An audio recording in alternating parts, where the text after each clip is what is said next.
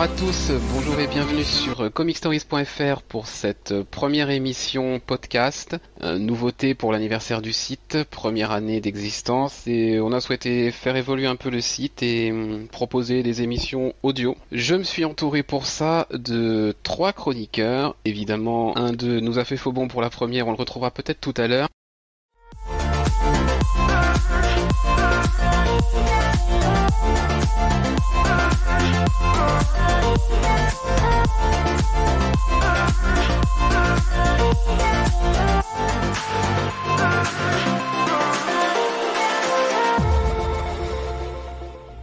Bonjour et bienvenue sur comicstories.fr. Ce que vous venez d'entendre date d'il y a 10 ans. C'était le 15 septembre 2013 et déjà, déjà, quelqu'un n'était pas fiable dans cette équipe. J'espère que tout le monde va bien. Euh, nous allons donc démarrer la célébration de ces 10 ans. C'est la première partie euh, du podcast spécial 10 ans. Euh, je saluerai ceux qui sont dans le chat au fur et à mesure. J'entends que dans mes oreilles, ils sont étrangement calmes, c'est incroyable. je vais donc les introduire. on va commencer par Boris. Eh oui, bien, bien le bonjour. Et puis à votre avis, qui est-ce qui nous avait déjà fait faux bon? Il y a 10 ans pour la toute première émission. C'était Clément. Bonjour. Puisqu'il était déjà là, lui, il y a euh, 10 ans, en ce dimanche de septembre. Je ne sais pas si tu t'en rappelles, quand nous avions enregistré euh, le, oui, oui, je me souviens que c'était les dimanches. Mais alors, je t'avoue que je me souvenais plus que je vous avais fait faux bon. T'étais arrivé en, cours d'émission parce que tu n'arrivais pas à te connecter, il y avait un truc. Euh. Ah oui, possible. Ah, ok, d'accord. J'avais déjà instauré ma marque. Oui. oui, oui. Je vous ai pas introduit de manière trop pompeuse, hein, euh, vous m'en voudrez pas.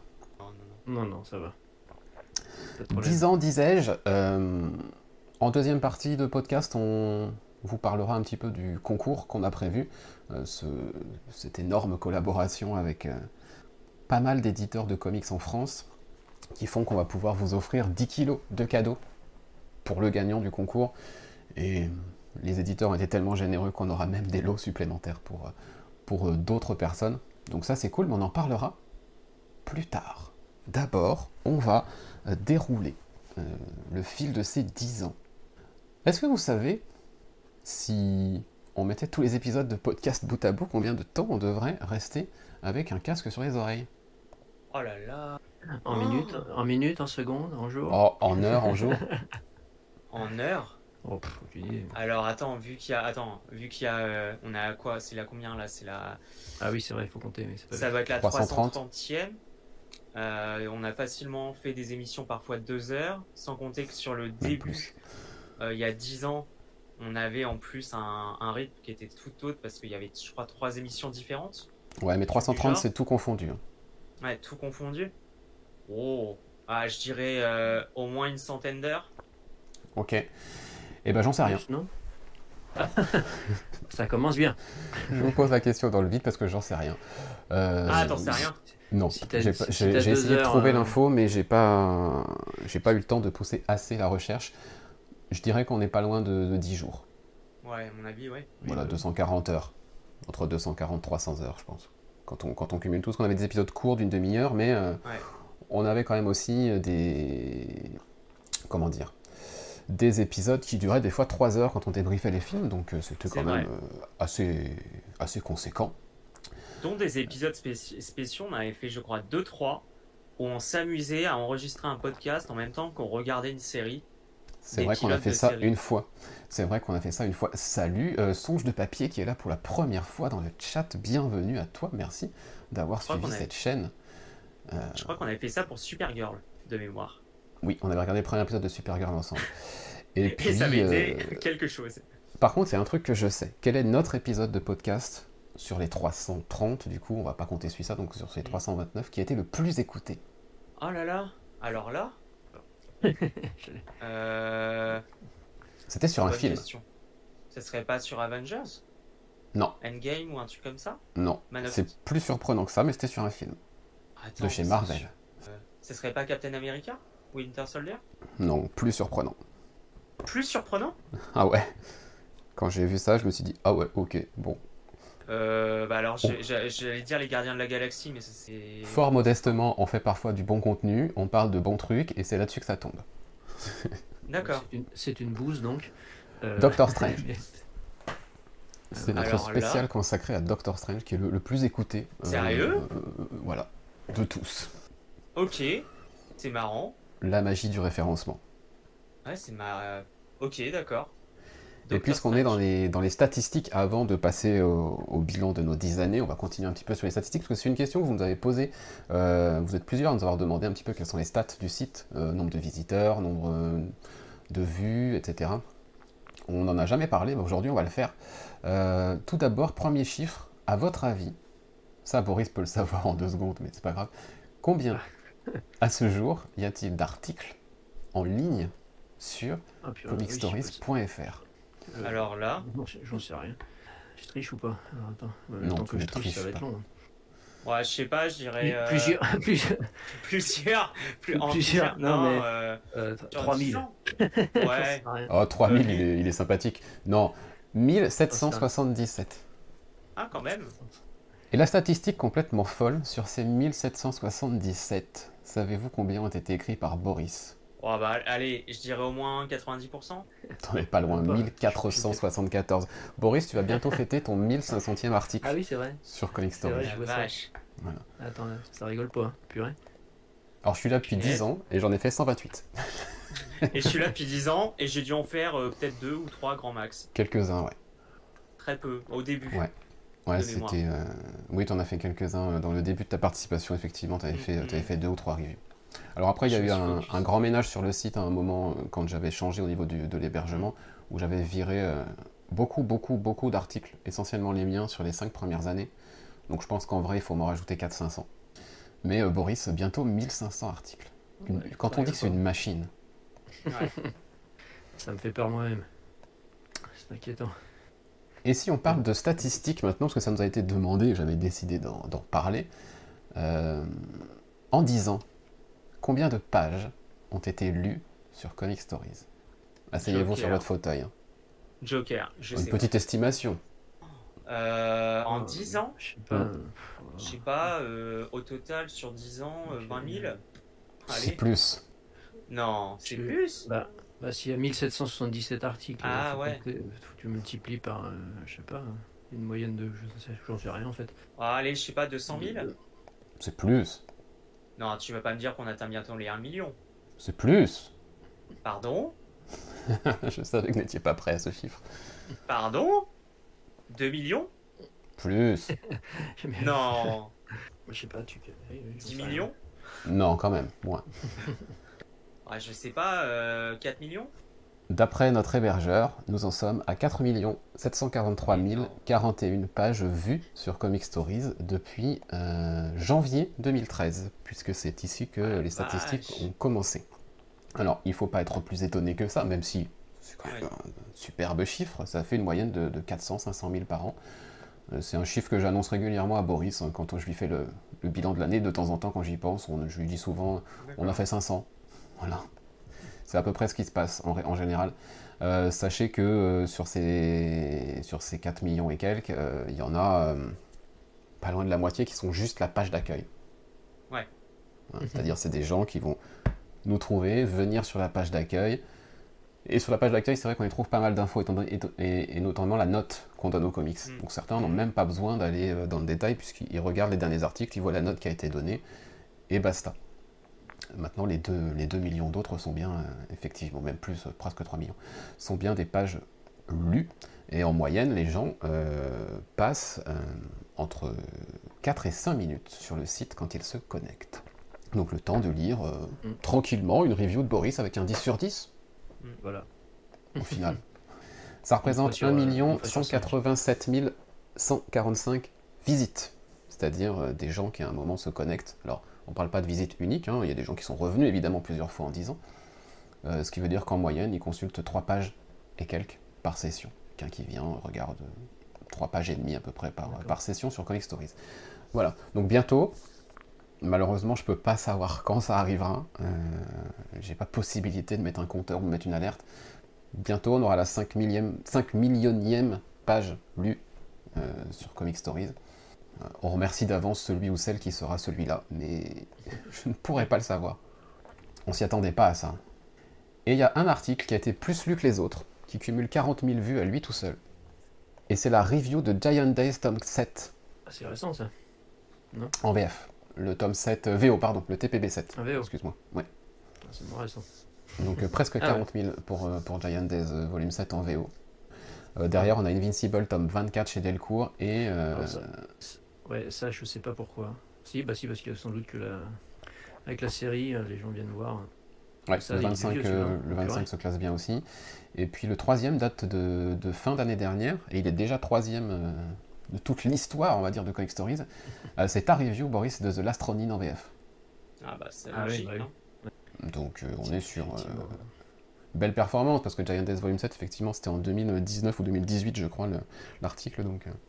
Oui, puis c'est de la VO. Et c'est de la VO. Et donc ça veut dire audience à l'international, puisque notamment depuis les interviews que Boris fait en français et en anglais, on a une part de lecteurs à l'international qui, euh, qui augmente beaucoup hmm. au, fil, au, fil, des mois.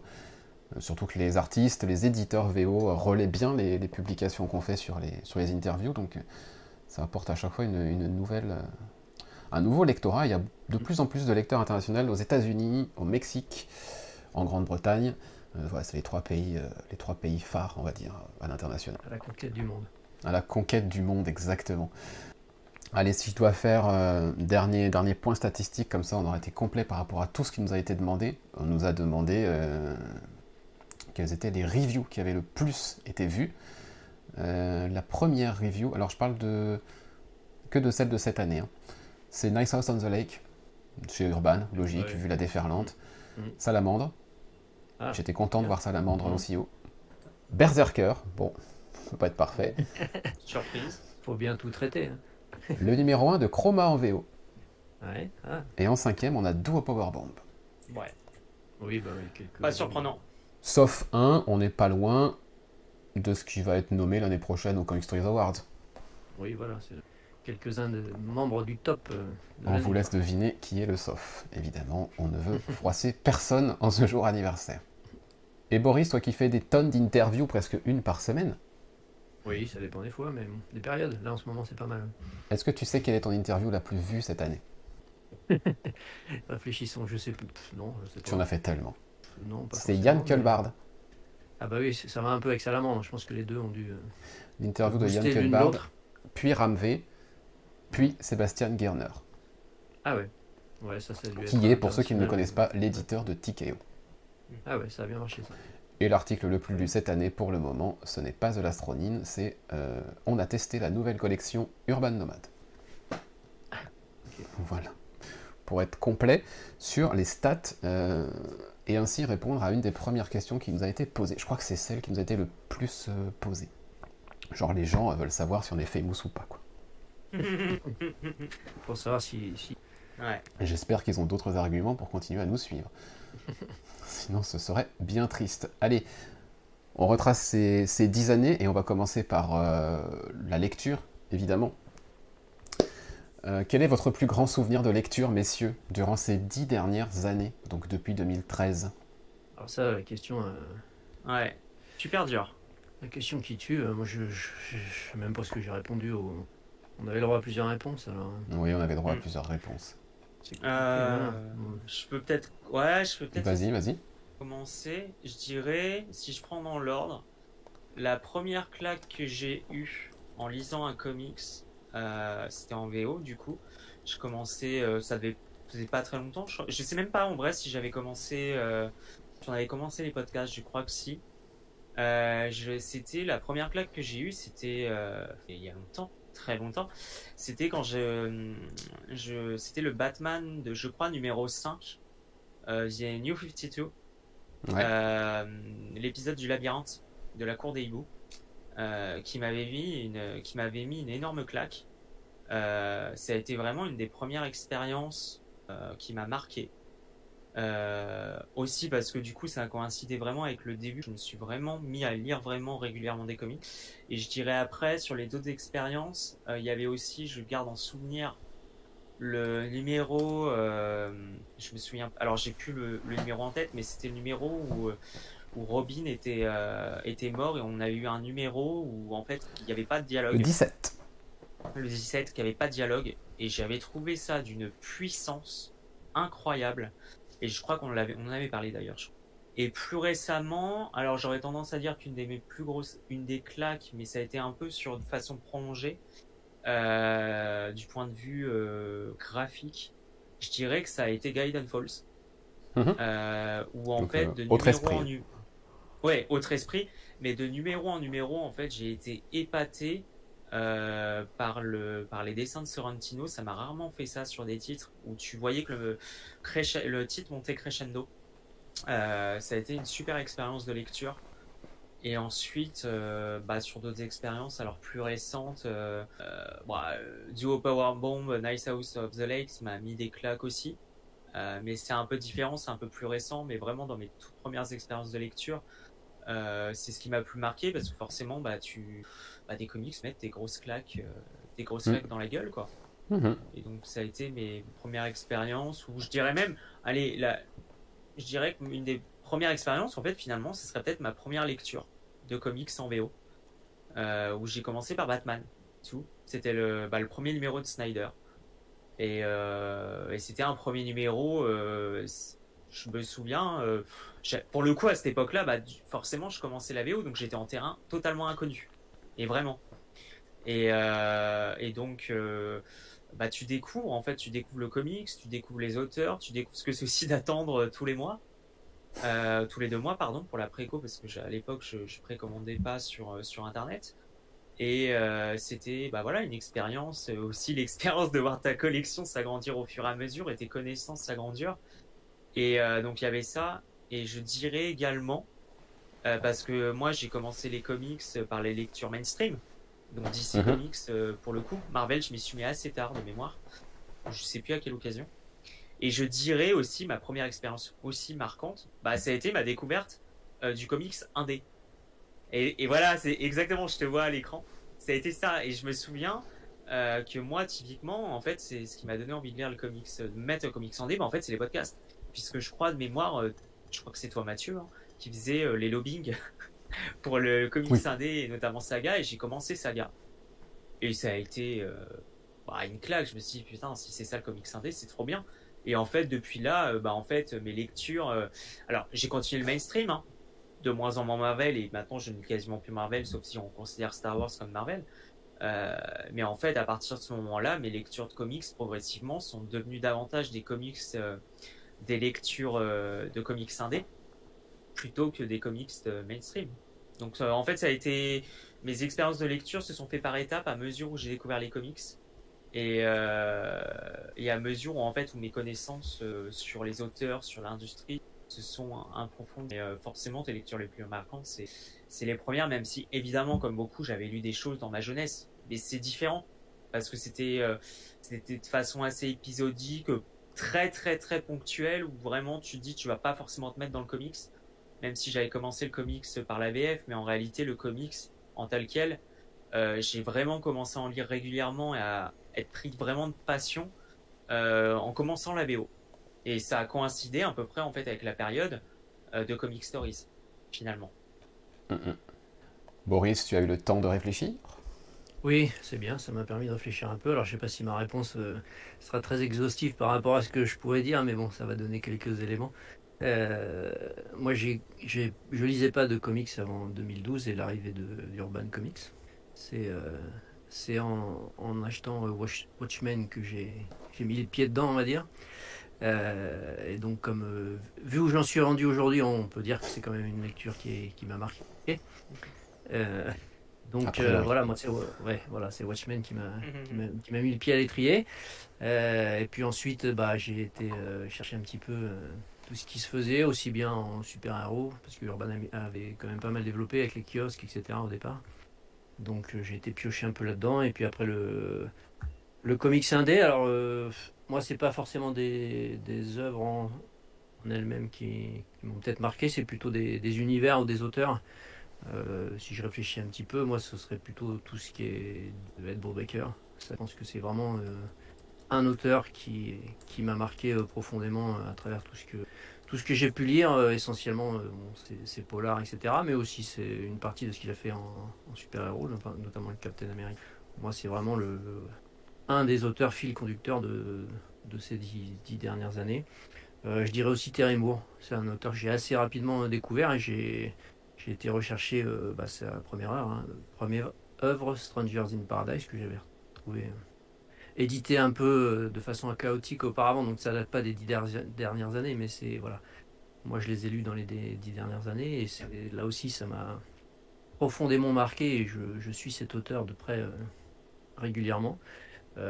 après peut-être qu'en série vraiment, euh, la série qui m'a vraiment aussi plu, c'est Invincible.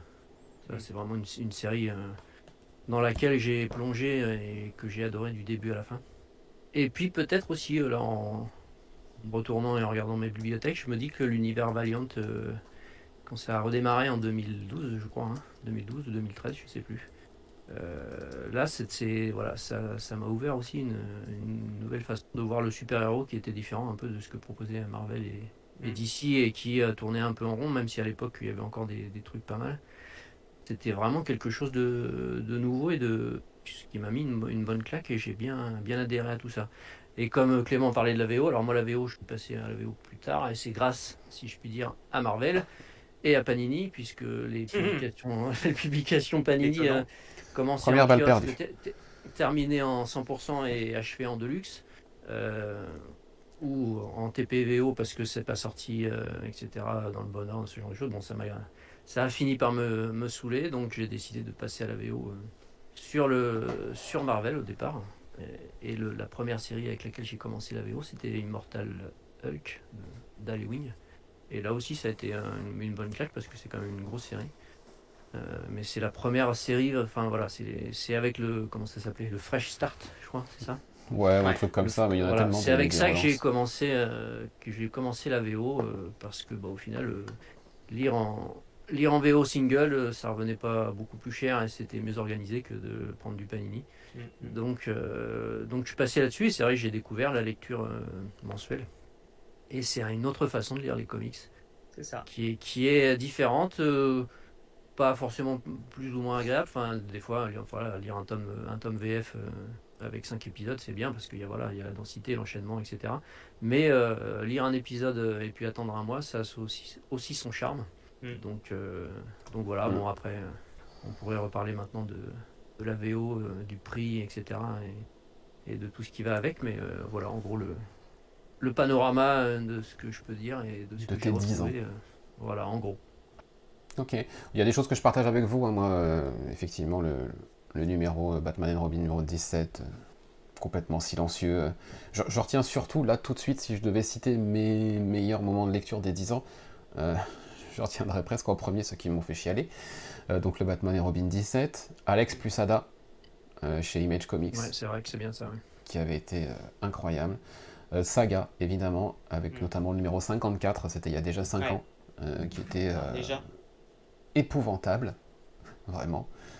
Euh, en termes émotionnels, hein, je veux dire, c'était, euh, mm, mm. il était très dur ce numéro. Euh, Better Place plus récemment, de Hopper Bomb évidemment, voilà. Énormément de trucs indés hein, pour, la, pour la plupart, je vais citer presque que de l'indé parce que dans ce qui est mainstream, à part Batman et Robin, du coup, numéro 17, je, crois que c'est 17, le numéro silencieux, et puis le, y a un truc, le one-shot DC Universe Rebirth. Ah oui, ah oui. Qui nous, qui nous ramène mon Wally, qui nous raccroche les Watchmen à tout ça, enfin qui, c'était euh, c'était très surprenant en plus je me souviens. c'était assez incroyable et, d'ailleurs par rapport à ça excuse-moi Mathieu je te coupe mais je me souviens euh, pour le DC Universe Rebirth moi je l'avais pas encore lu et vous m'aviez dit je crois euh, non mais lis-le et tu vas être dans tous ces états avec la, dernière case de fin je crois et je me souviens de mémoire, on avait une conversation, alors je, devait peut-être être sur Facebook ou un truc du genre. Euh, je me souviens que quand je le lisais, vous avez eu ma réaction et vous, j'étais en mode totalement hystérique. Non, mais c'est, sûr. C'est, je crois, le seul comics que j'ai acheté en digital, euh, genre à, à l'heure de sa sortie, mm. et que j'ai lu avant d'aller travailler un matin très tôt parce que je voulais absolument lire ça. je parlais de pressentiment. Et puis bah, après, évidemment, je l'ai relu en papier, puis je l'ai relu quand il est sorti en français. Et c'était c'était vraiment quelque chose. C'était vraiment quelque chose. Donc je pense que c'est un de mes plus grands souvenirs ouais, de, de, lecture de, de, ces dix ans, avec toutes les merveilles indées qu'on a pu découvrir, et certains auteurs et artistes assez, assez incroyables. durant tout ce podcast, cette première partie, je ne vais pas vous demander à vous, euh, dans le chat ou en commentaire, de nous dire, euh, et vous, quel était votre plus grand moment de lecture Parce que ça, ça sera dans la deuxième partie, dans deux semaines, le 17 septembre. On regardera ce que vous avez répondu à ces mêmes questions dans le sondage euh, que j'ai mis en ligne sur comicstories.fr il y a maintenant une dizaine de jours, que vous pouvez toujours remplir. je vous mettrai d'ailleurs un petit lien, je vais vous le mettre ici, dans le chat, comme ça vous l'avez si jamais vous n'avez toujours pas répondu. Et puis, euh, sinon, si vous êtes en podcast, en replay, en audio ou en vidéo, euh, l'article avec le sondage est bien disponible. Donc, dans 15 jours, on regardera votre bilan à vous des, des 10 ans. Donc, Gigos l'a enfin rempli. Merci Gigos. Euh, donc, on, se penchera un petit peu sur votre point de vue à vous. Est-ce qu'il est différent un petit peu du nôtre ou pas? Euh, ce, sera, ce sera assez intéressant à découvrir. J'ai vu des. Évidemment, je, je, regarde les réponses au fur et à mesure qu'elles tombent, il y a des choses qui sont très chouette. Voilà, c'est tout ce que je peux dire. Si on s'intéressait à la VF, messieurs, est-ce que vous retenez un grand événement ces dix dernières années, quelque chose qui pour vous a, changé le paysage, a changé un petit peu la, façon dont les bah. comics sont édités euh, Moi, j'en ai un aussi, ouais, qui, me revient aussi. Le, premier, Clément euh, L'arrivée d'Urban. Alors ça, c'était il y a 11 ans. C'était il y a 11 ans. Ah oui, il y a pas 11 là ans. encore. Ouais, mais, c'est l'arrivée d'Urban qui m'a décidé de créer Comic Stories. Ouais, mais l'arrivée d'Urban a été centrale. Et sinon, j'y pense, j'y avais pas pensé, mais je pense qu'un des événements majeurs. Euh, alors, en, fait, il y, en a deux, mais je pense qu'ils sont liés aussi. Euh, je dirais la multiplication des maisons d'édition, puisqu'on a quand mhm. même eu euh, iComics, Aquileos, donc c'était euh, déjà bien installé, enfin était installé dans le paysage de la bande dessinée, en tout cas. Non, 404, euh, enfin, je vais pas refaire tous les noms. Et pour moi, le, si je devrais, hormis ça, retenir un élément, parce que historiquement, et, et révélateur aussi de l'évolution du marché, c'est la fin du kiosque. Je pense que voilà, on est pas mal à penser à ça. Enfin, je sais pas toi, Boris, mais. Oui, bah, à part ça, je vois pas. Ouais. Bah, ça a complètement. ouais aussi parce que ça témoigne d'un changement de mode de consommation pour le comics. Un changement forcé euh, Oui, forcé. Euh, oui, parce qu'en plus, par rapport aussi au système français, euh, quand on s'y intéresse, il y a des choses qui sont franchement pas normales dans le, dans le fonctionnement du kiosque. Et oui, oui, un, changement, c'est un changement considérable parce que moi, je me souviens que durant mon enfance, quand je voyais des comics, même si j'en lisais pas, bah, tu les voyais dans les, dans les kiosques. C'est ça. Euh, à journaux. Et là, bah, en fait, euh, il n'y en a plus. C'est finito. Et maintenant, tu es obligé d'aller en. Tu, tu... C'est que de, de, la librairie. Donc, ça Alors, il y en a encore, mais je ne sais pas qui ils attirent. Hein. C'est Marvel. Bah, moi non plus. je sais plus comment, là. Je, je, je vois pas qui ils peuvent attirer. Donc, euh, ça a été le changement majeur.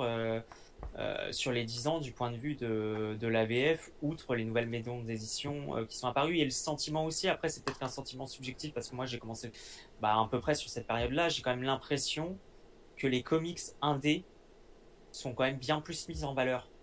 Ou c'est peut-être qu'une impression. Mm-hmm. Non, il y a une Boris, ton, sentiment Ouais, il y a une plus grande variété en termes de mm Ça se limite plus à DC et à Marvel.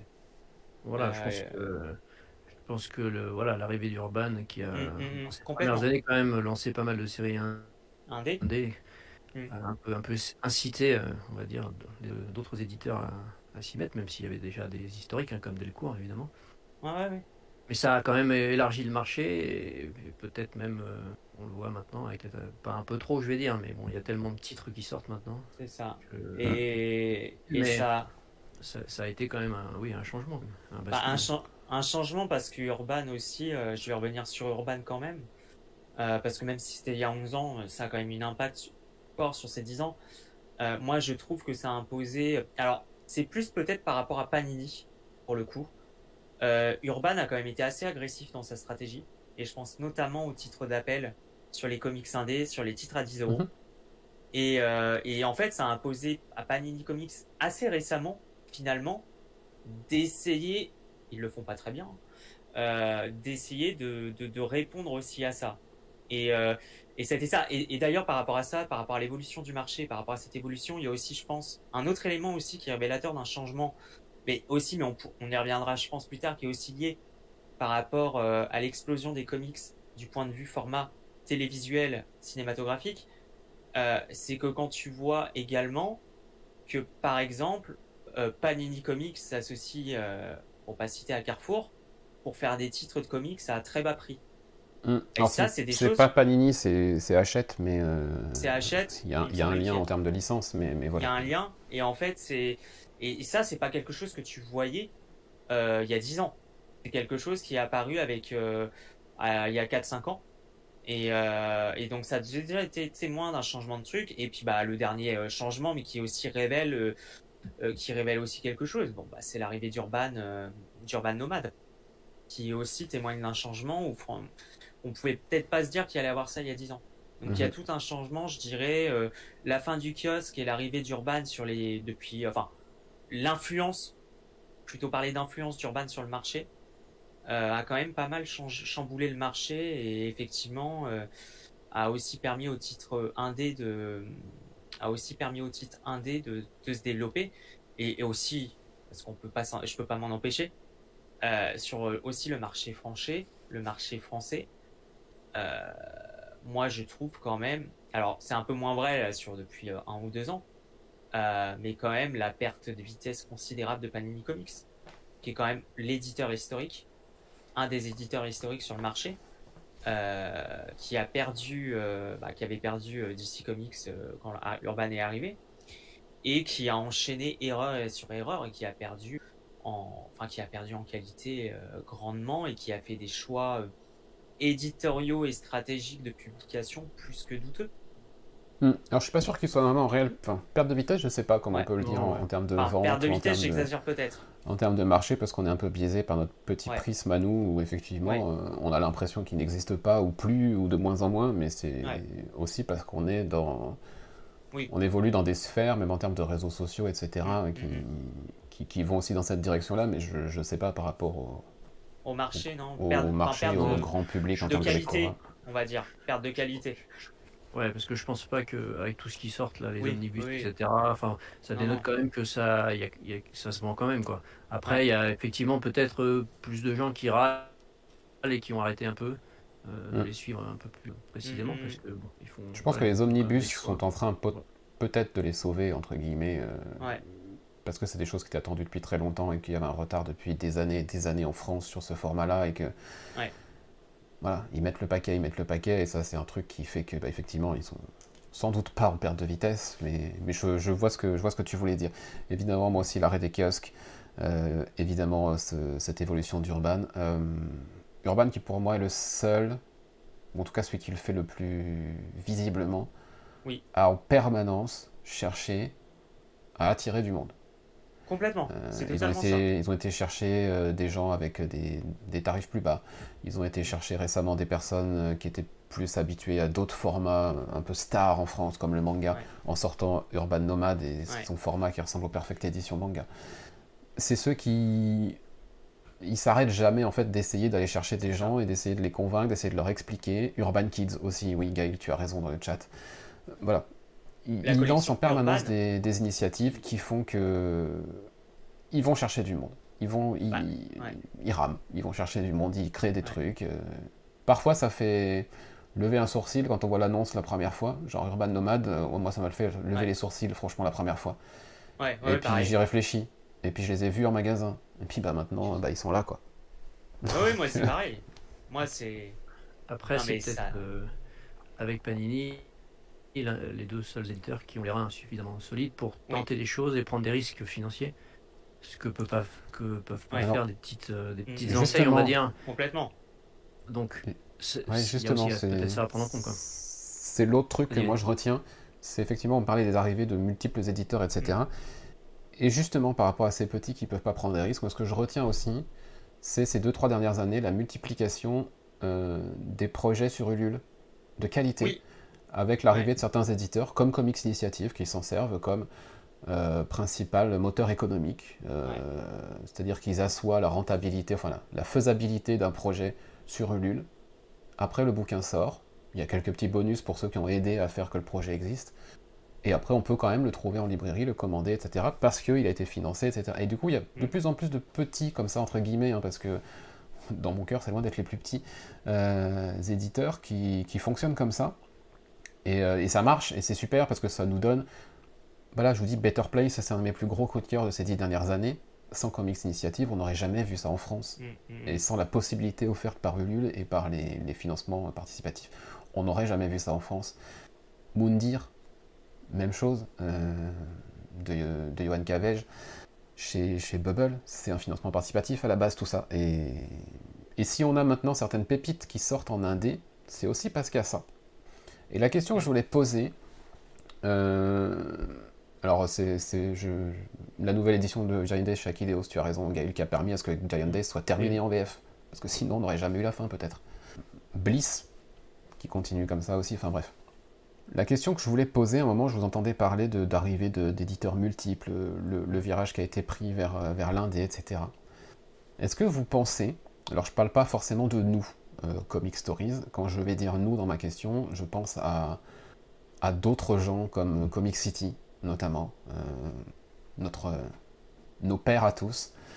Est-ce que vous pensez que les médias comme nous font que l'Indé a percé un peu plus que ce qu'il aurait peut-être dû ou pu? Parce que j'ai l'impression que, notamment chez Comic, chez Comic City, euh, nous on le fait, on, le fait aussi, euh, mais on n'a on pas cette, cette, aura et cette, cette, cette histoire qu'ils ont, et puis et puis il y en a plein d'autres. Hein. Euh, mais je pense à eux parce que c'est eux qui m'ont vraiment mis dans le game aussi. Est-ce que vous pensez que le fait que, que ces gens-là mettent tous ces titres indés en avant au moment où ils sortent en VO, et qu'il y ait une espèce d'écho euh, d'intérêt qui soit créé dans leur lectorat, dans leur, euh, parmi leurs auditeurs, bah, ça fait qu'à un moment, les éditeurs, parce qu'ils nous écoutent, hein, ils nous écoutent, ils nous lisent, on le sait, est-ce qu'à un moment, ça oriente pas aussi un peu cette, euh, cette initiative? Je, pense. Je, pense. Et je, vais je, repense à un truc qui, qui fait partie de l'histoire de Comics Stories, et je pense que c'est pas anodin non plus. Je sais pas, je crois pas que Boris était là je sais pas si tu te souviens, Mathieu, on avait fait les Comics Awards. Oui. Ça date un peu, hein. Euh, ça date. Et pour moi, ce qui était assez révélateur sur les Comics Awards, sur le public aussi qui écoute, est-ce que tu te souviens euh, qui avait remporté un des Comics Awards de l'année, toute année confondue, euh, qui est français? Elsa Chartier, non? Ouais. ouais. Ah ouais. Et je me souviens, moi, ça m'avait un peu bluffé parce que il y avait quand même des gros trucs en compétition et tout. Et euh, alors, aussi modeste qu'on soit, mais que c'était quand même euh, Elsa Chartier qui, euh, qui remporte et Pierre Nicolet, je crois. Non, Nicolet, c'est ça? J'ai un doute. Collinet. Tu y es presque. Collinet, j'y étais presque. Tu mets dans un sac, tu mélanges et t'as le nom. pour The Infinite Loop. bah pour moi, c'était révélateur. et enfin, moi, ça m'avait, j'avais découvert ça grâce à Comic Stop mais je pense que effectivement, euh, les podcasts permettent aussi de donner de la visibilité à des comics. Euh, les, podcasts, donc bah, quand je parle podcast, moi je parle toujours de Comic City parce que, bah, voilà, encore une fois, cœur, comme le met euh, Iron Lens dans le, dans le chat. Mm. on s'est tous retrouvés à un moment à les écouter et on le fait sans doute pour certains encore beaucoup de manière régulière. Mais il y a aussi tous les vidéastes, tous ceux qui sur YouTube nous proposent des trucs. Bah, voilà, qui vont mettre en avant des titres, qui vont conquérir un, lectorat, qui vont créer une communauté, qui va avoir de la curiosité pour ces titres. Iron le dit, quand Comic City accorde une bonne review aux deux premiers issues d'une série, eh ben on va voir. Et on l'a mm-hmm. tous fait à un moment quand on savait pas trop, euh, quand on n'était pas aussi éclairé que ce qu'on peut l'être maintenant, parce qu'on on connaît un peu mieux le système previews, etc. Voilà. Mais à un moment, quand il y avait des titres comme ça que, que, que, des gens comme Comic City ou d'autres pouvaient citer euh, et le faire deux, trois mm. fois de suite, on disait merde, j'ai peut-être raté un truc, effectivement. Mm, mm, et je pense qu'à un moment, ouais, les éditeurs, euh, ils entendent cette petite voix. Euh, ils entendent cette petite voix récurrente dans tous les médias comics, qui a de plus en plus de soif de titres indés. Ils entendent que le lectorat et l'auditorat va vers ça aussi parce qu'ils l'achètent en VO. Ben, peut-être qu'à un moment, tu avais le pied levé, bah, ça, te, ça te donne la petite impulsion dans le dos pour faire le pas définitivement. Je sais pas, c'est une réflexion que je me, que je me fais. Oui, c'est fort possible, ça reste que de toute façon, ils ont leur, leur, leur propre lecture, leur propre canaux de, de, recherche, on va dire. Mais effectivement, je pense que ça, une, ça, ça reste quand même assez euh, confidentiel, on va dire, les, comics. Hein. Avoir des, des podcasteurs ou je ne sais qui, qui vont effectivement, qui sont passionnés, qui vont chercher euh, le petit titre VO dont on n'a pas entendu parler, etc. Ça, et puis si, si, la petite musique revient régulièrement, ça doit bien, doit bien forcément un petit peu, à un moment, euh, titiller certains éditeurs et, et c'est sans doute ce qui s'est passé à un moment où il y a eu beaucoup d'éditeurs dont certains ont arrêté de sortir des livres, hein, qui ont sorti plein, de sorties, plein, de, plein de séries qui inachevées et dont on n'aura pas la suite parce que bon il y a un moment il y avait trop de choses mais oui, il y a certainement une certainement une, une influence quelque Guigos mentionne aussi Comics Outcast qui est un excellent podcast français sur ce je suis bien d'accord avec lui et puis pour compléter la sainte trinité Comic City Comics Outcast Comics Fair voilà, c'est les trois que j'ai le, le, plus écouté en 10 ans, clairement. Il y en a d'autres, mais c'est ces trois-là qui... Euh, continuons. Alors, on va faire une petite parenthèse, on verra sans doute sur les comics papier après euh, pour d'autres choses, mais euh, on va commencer par Boris pour celle-ci, parce que je pense que ce sera, ce sera assez court. Euh, comics, bah, Boris, pardon. Qu'est-ce que tu dirais justement de 10 ans de comics à la télé et au cinéma? Qu'est-ce que tu en retiens, toi, qui regarde ça d'un œil assez extérieur? Des heures, des heures économisées. Parce que même si j'ai été voir quelques films, effectivement, après, euh, quand j'ai commencé euh, les comics et puis euh, du, du, Marvel essentiellement, j'ai assez vite décroché quand même. Hein. C'est pas mon. C'est, c'est d'ailleurs assez, assez pas, pas, curieux, enfin, je sais pas si c'est le terme qui convient, mais autant il y, a des choses que, j'aime lire en comics. Voilà, une bonne baston en comics, dans un comics de super-héros, ça me déplaît pas. Et ça me lasse très vite euh, sur écran, quoi. Donc je sais pas si la façon d'écrire, la façon de le support, ou je ne sais pas. Pourtant, j'aime le cinéma, hein, mais voilà, c'est quelque chose qui m'a qui, vite lassé. Alors, j'ai retrouvé un peu le goût avec les films d'animation, les derniers euh, Spider-Man, euh, mais qui, il faut le reconnaître, en termes d'histoire, de, de, construction, de respect des personnages, même s'il y a des innovations, des choses en plus, c'est quand même des choses très solides. Donc, euh, je pense que c'est aussi plutôt la, la qualité peut-être des, des produits proposés qui m'a qui m'a lassé. Donc, sur les dix dernières le, ouais, les, ce que je retiendrai, ce serait les deux, les deux films d'animation Spider-Man qui sont. Okay. Par ça, le reste, pour moi, c'est pas, c'est pas quelque chose qui, qui m'a passionné et qui, qui me fera retourner voir ce genre de produit. Voilà, ça a été rapide, effectivement. C'est parfait. Alors, Clément, je sais que tu pourrais y passer une heure, mais oui, tu ne vas pas le faire. faire parce que les adaptations, toi, ça a été ton truc à un moment euh, ouais. et toujours. Hein, c'est un truc vraiment qui t'a Ouais, qui t'a passionné. Euh, même à la télé, hein, je pense que tu es celui qui a regardé le plus d'adaptations télévisées euh, mm. de nous tous. Et quand je dis nous mm, tous, euh, je, je, parle aussi de, de, tout, de tous ceux qui nous ont accompagnés pendant 10 ans. Hein. Euh, je, je, pense à Elvire, je pense à Arnaud et à Léo notamment. Euh, Léo, il en a bouffé aussi des adaptations. Arnaud, il en mangeait aussi. Voilà, il y a aussi Byron, Erwan, Anthony, voilà, tous ceux qui, à un moment ou un autre, euh, sont passés euh, par ici, euh, ont bouffé des adaptations. Mais alors toi? C'est ça. J'en ai bouffé. Du coup, tu retiens quoi? Si tu devais en retenir, allez, on va, je vais être, je vais être sympathique avec toi. Je peux en dire une seule. On va dire ah, une à la télé et une au cinéma. Ah, alors à la télé, ça va pas être compliqué. Euh, et j'en parle sur le Discord. Euh, parce que pour moi, c'est une des meilleures itérations qui a été faite, c'est Superman and Lois. Mm -hmm. Pas connu, mais c'est une superbe adaptation. Euh, je sais que certains euh, sur le Discord euh, la regardent, je pourrais expliquer, enfin j'en ai déjà parlé durant les podcasts, mais, voilà. Et alors sur l'adaptation ciné, je vais te dire, une des plus fidèles, qui, enfin une dernière claque, c'est le dernier film d'animation Spidey, parce que je pense qu'ils ont tout compris à l'essence du personnage et que c'est incroyable.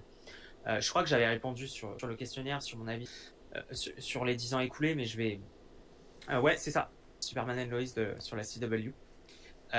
Qui n'est pas pour moi c'est pas du tout c'est ça qui est marrant d'ailleurs c'est pas représentatif. Euh, j'avais dit je vais remettre ce que j'ai mis sur le questionnaire mais je vais être très bref.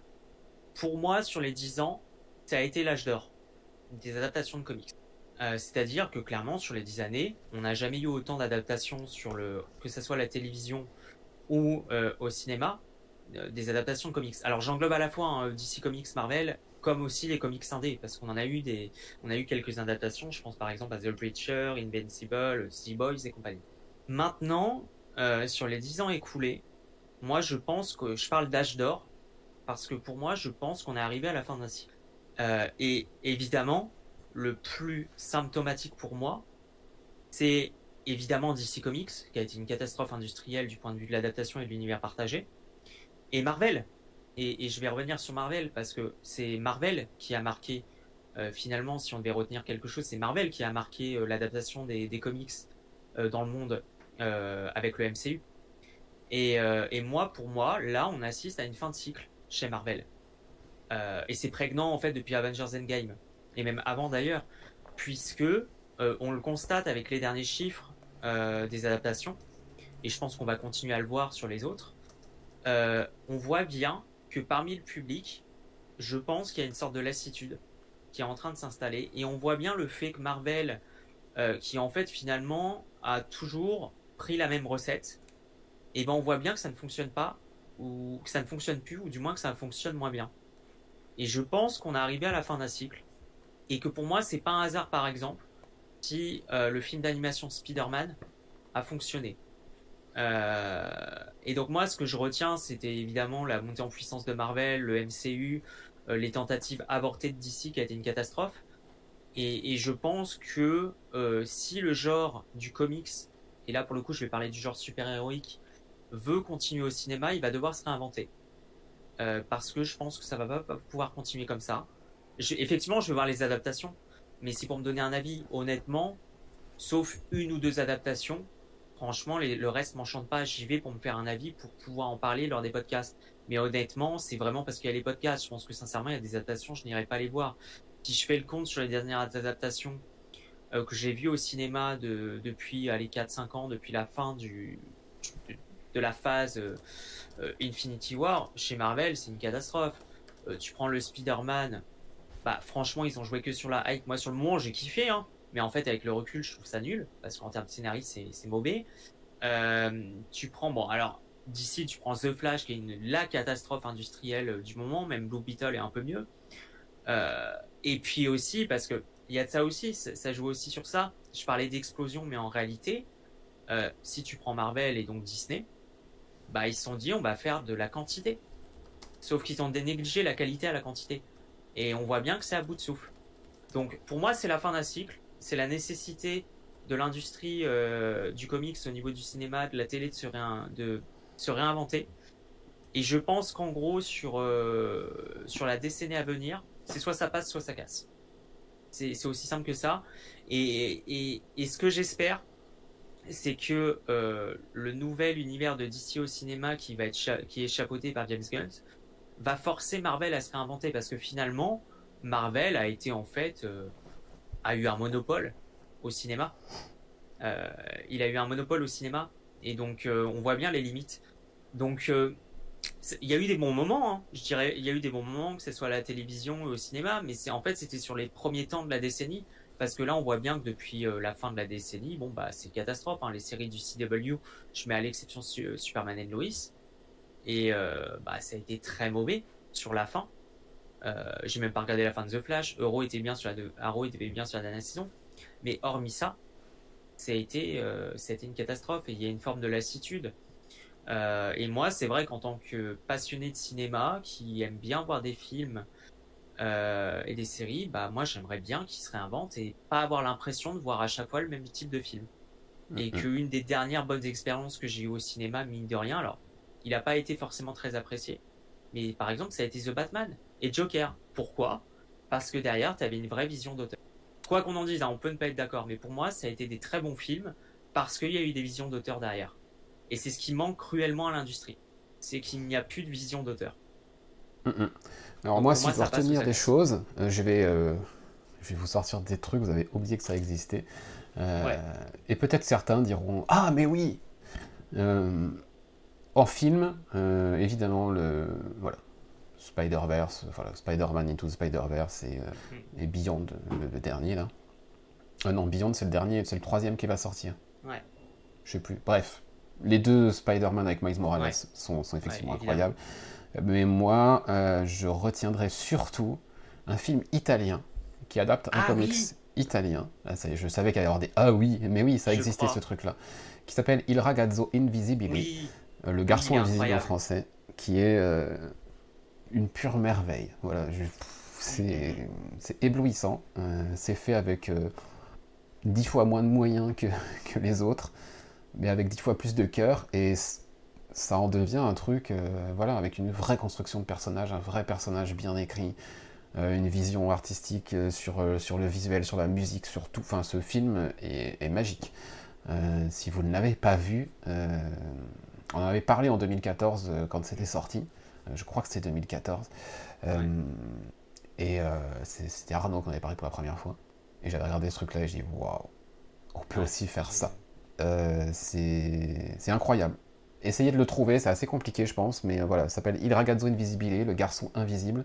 C'est un film italien, je crois pas qu'il y ait de doublage en français. Je suis pas sûr. Et je crois qu'il y a une suite. Euh, il y a une suite qui est sortie 4 ans après, en 2018. Euh, qui est pas terrible apparemment. Que je n'ai malheureusement pas réussi à voir encore. Euh, mais que je regarderai un jour. Mais voilà, Il ragazzo invisibile, je pense que c'est en termes de, de, film assez incroyable. Et en termes de série, si je n'en retiens qu'une, alors je mets un gros conditionnel parce que je n'ai encore pas vu l'adaptation des Sex County. Sur la télé canadienne de Jeff Lemire. Donc voilà. Euh, la série Watchmen, qui avait été sur HBO, je crois. incroyable. Il faut vraiment que je la vois. J'ai pas eu le temps de la voir. Voilà. on se dit là, waouh, on assiste à un truc. on est, voilà, on, reste les yeux grands ouverts du début à la fin de l'épisode. Et quand la série est finie, on se dit, oh, waouh, et on est capable juste de dire ça. Donc voilà, la série Watchmen et Ragazzo Invisibile, pour moi, c'est les deux que je retiendrai dans le panthéon des adaptations. Euh, petite pièce et petit, petit cœur sur Daredevil. Mais, euh, mais voilà, avec le recul, je pense qu'on ne retiendra pas beaucoup, beaucoup plus de choses pour la grande postérité, on va dire. Euh, voilà, c'était c'était le petit tour des adaptations. Et puis, et là, Clément, je t'en demanderai un seul. Ouais. un moment que tu n'oublieras jamais devant ton écran. Un seul. Ouais, je vais, je vais être honnête. Euh, Avengers Endgame. Mhm. Parce qu'en termes d'expérience cinématographique, c'était quand même assez incroyable. Déjà parce que, mine de rien, c'était quand même la fin d'un cycle. C'était quand même quelque chose qui était attendu depuis euh, bah, 10 ans. Euh, et puis après le Avengers Infinity War avec le climax de fin qui était quand même assez dingue et incroyable, on ne pensait pas ça possible de Marvel, on a attendu ça pendant un an. Et euh, donc Avengers Endgame, et puis en fait, le, la scène de combat finale. Et je me souviens, je l'avais vu en Dolby, je crois, avec mon frangin. De mémoire, je crois que le frangin était intervenu sur un des podcasts. Je crois dans les 10 ans, il me semble. Oui. Euh, d'ailleurs, pour l'anecdote. Et je me souviens que quand euh, il y avait cette scène de fin, nous, ce qu'on rêvait en tant que lecteur de comics, c'était quand même se dire on va voir tous les Avengers, on va avoir une bataille finale incroyable. Et on se dit merde, ça va pas arriver. Et en fait, quand tu commences à avoir ce climax de fin où tu vois euh, Captain et tout, et tu vois les autres arriver, tu dis non, ça va pas se faire, ils vont pas le faire. Et tu vois tout le monde arriver, t'es en mode là, tu commences à avoir des frissons. Et je me souviens que vraiment le point culminant, et ça a été en fait où tu te dis, parce qu'on attendait tous le Avengers Assemble. Enfin, je veux dire, on l'a tous attendu. Et qu'à chaque fois, on pensait qu'il allait avoir lieu et qu'on ne l'a jamais eu. Et je me souviens que j'en ai eu, j'ai eu des frissons quand en fait tu dis non, il va pas le faire. Et qu'en fait, quand il te balance Avengers, et là t'es en mode non, non, et Assemble, et avec la musique, le thème d'Alan Silvestri qui est, qui quand même incroyable, qui reste en tête, ben, en fait, ça a été un des mes plus grands moments de cinéma en termes d'adaptation. Ça a été une claque de ce point de vue-là.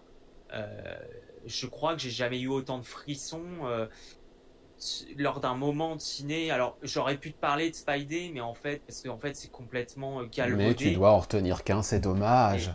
Mais, c'est ça. Non, mais en plus, c'est galvaudé parce qu'en fait, ils ont, comme ils jouent que sur la hype, en fait, c'est pour ça que je mets ça à part. Mais ouais, le Avengers Endgame. Le Avengers Endgame. Moi, je pense que oui, en termes émotionnels, et parce que ça parlait au petit garçon euh, qui était en moi, euh, le claquement de doigts. Ah oui. Mm, oui. Le, snap de Thanos, voilà. Et euh, l'ouverture des portails quand ils reviennent tous, évidemment. Euh, voilà. Les deux, les deux trucs. voilà. Euh, ok, bon bah écoutez, ça a été assez rapide pour les adaptations, c'est très bien. On va revenir aux comics maintenant, on va revenir au papier. Euh, non, avant ça, avant ça, on va parler de la vraie vie. Ah. Vous savez, celle qui se passe euh, en dehors des bouquins, en dehors des salles de cinéma, etc. La vraie vie avec des vrais gens. Euh, on va commencer par Boris. un souvenir dans la vraie vie par rapport à, ces dix années de comics que, qui, restera pour toi. Euh, ça peut être euh, ce que je proposais dans le, dans le, sondage, ça peut être en convention, en librairie, une dédicace, un événement, une rencontre, enfin plein de, plein de trucs. Mais ce, ce, souvenir que tu gardes dans la vraie vie de ces dix années de, comics. Tu veux dire euh, une des questions auxquelles je n'ai pas répondu dans le sondage ouais.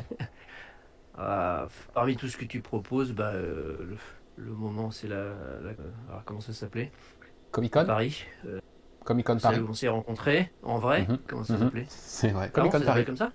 Ouais. D'accord. Ok, bah ça s'appelle. Je me souvenais pas que ça s'appelait comme ça. Euh, bah je dirais ça alors.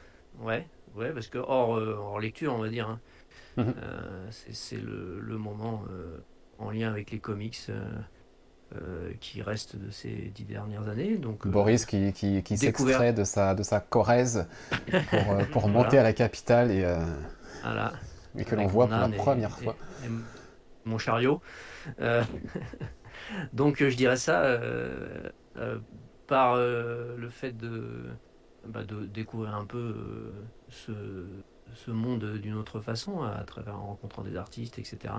Donc ça c'était quand même un, un moment particulier. Et puis, et puis le fait de, de rencontrer ses compères de Comic Stories, ceux que j'ai pu voir à ce moment-là. Voilà.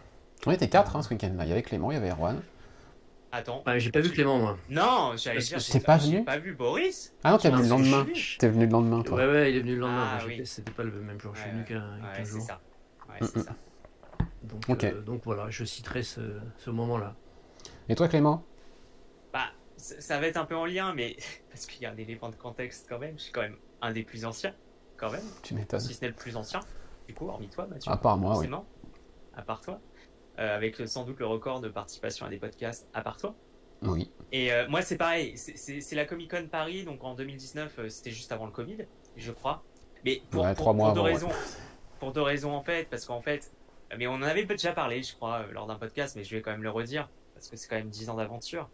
Et qu'en fait, ces 10 ans d'aventure, on noue des liens, etc., même à distance. Et qu'en fait, il y a quand même eu un running gag entre nous, c'est qu'en fait, euh, à chaque fois, j'ai quand même dit euh, pendant plusieurs années, non mais je vais venir en convention, euh, à la PCE et compagnie, et en fait, à chaque fois, je n'ai pas pu, ou au dernier moment, je ne pouvais pas. Et, donc c'est un running gag parce que ça fait des années que je voulais, ça fait des années que je voulais voir les copains de comics en, vrai, et à chaque fois je pouvais pas. Et sur la Comic Con Paris en réalité, quand j'y suis allé, mais là c'était pas du tout prévu c'est qu'un dire, j'avais un truc de prévu euh, le, jour même et en fait, ça s'est annulé au dernier moment et du coup, bon, bah, j'ai dit, euh, bon, bah, ok, je file à la Comic Con Paris. Et en fait, du jour au lendemain, je suis venu et j'ai mis fin à un running gag, je pense, depuis près de 7-8 ans. Ouais, de 7 ans, ouais. De 7 ans, ou au bout de 7 ans, on a enfin, euh, j'ai enfin vu Mathieu qui m'a enfin subi, qui m'a enfin subi en, en, vrai et, et c'est beaucoup rire. Et, en vrai, c'était très cool, parce que ce que je disais, on, on, noue des liens depuis, depuis 10 ans, et, c'est aussi la force de, cette aventure. Parce que pour moi, c'est une aventure, euh, les podcasts de Comic Stories. Et ça s'est fait. Et en plus de ça, pour en revenir quand même sur l'histoire de Comic Stories, parce que c'est quand même, euh, c'est quand même rigolo.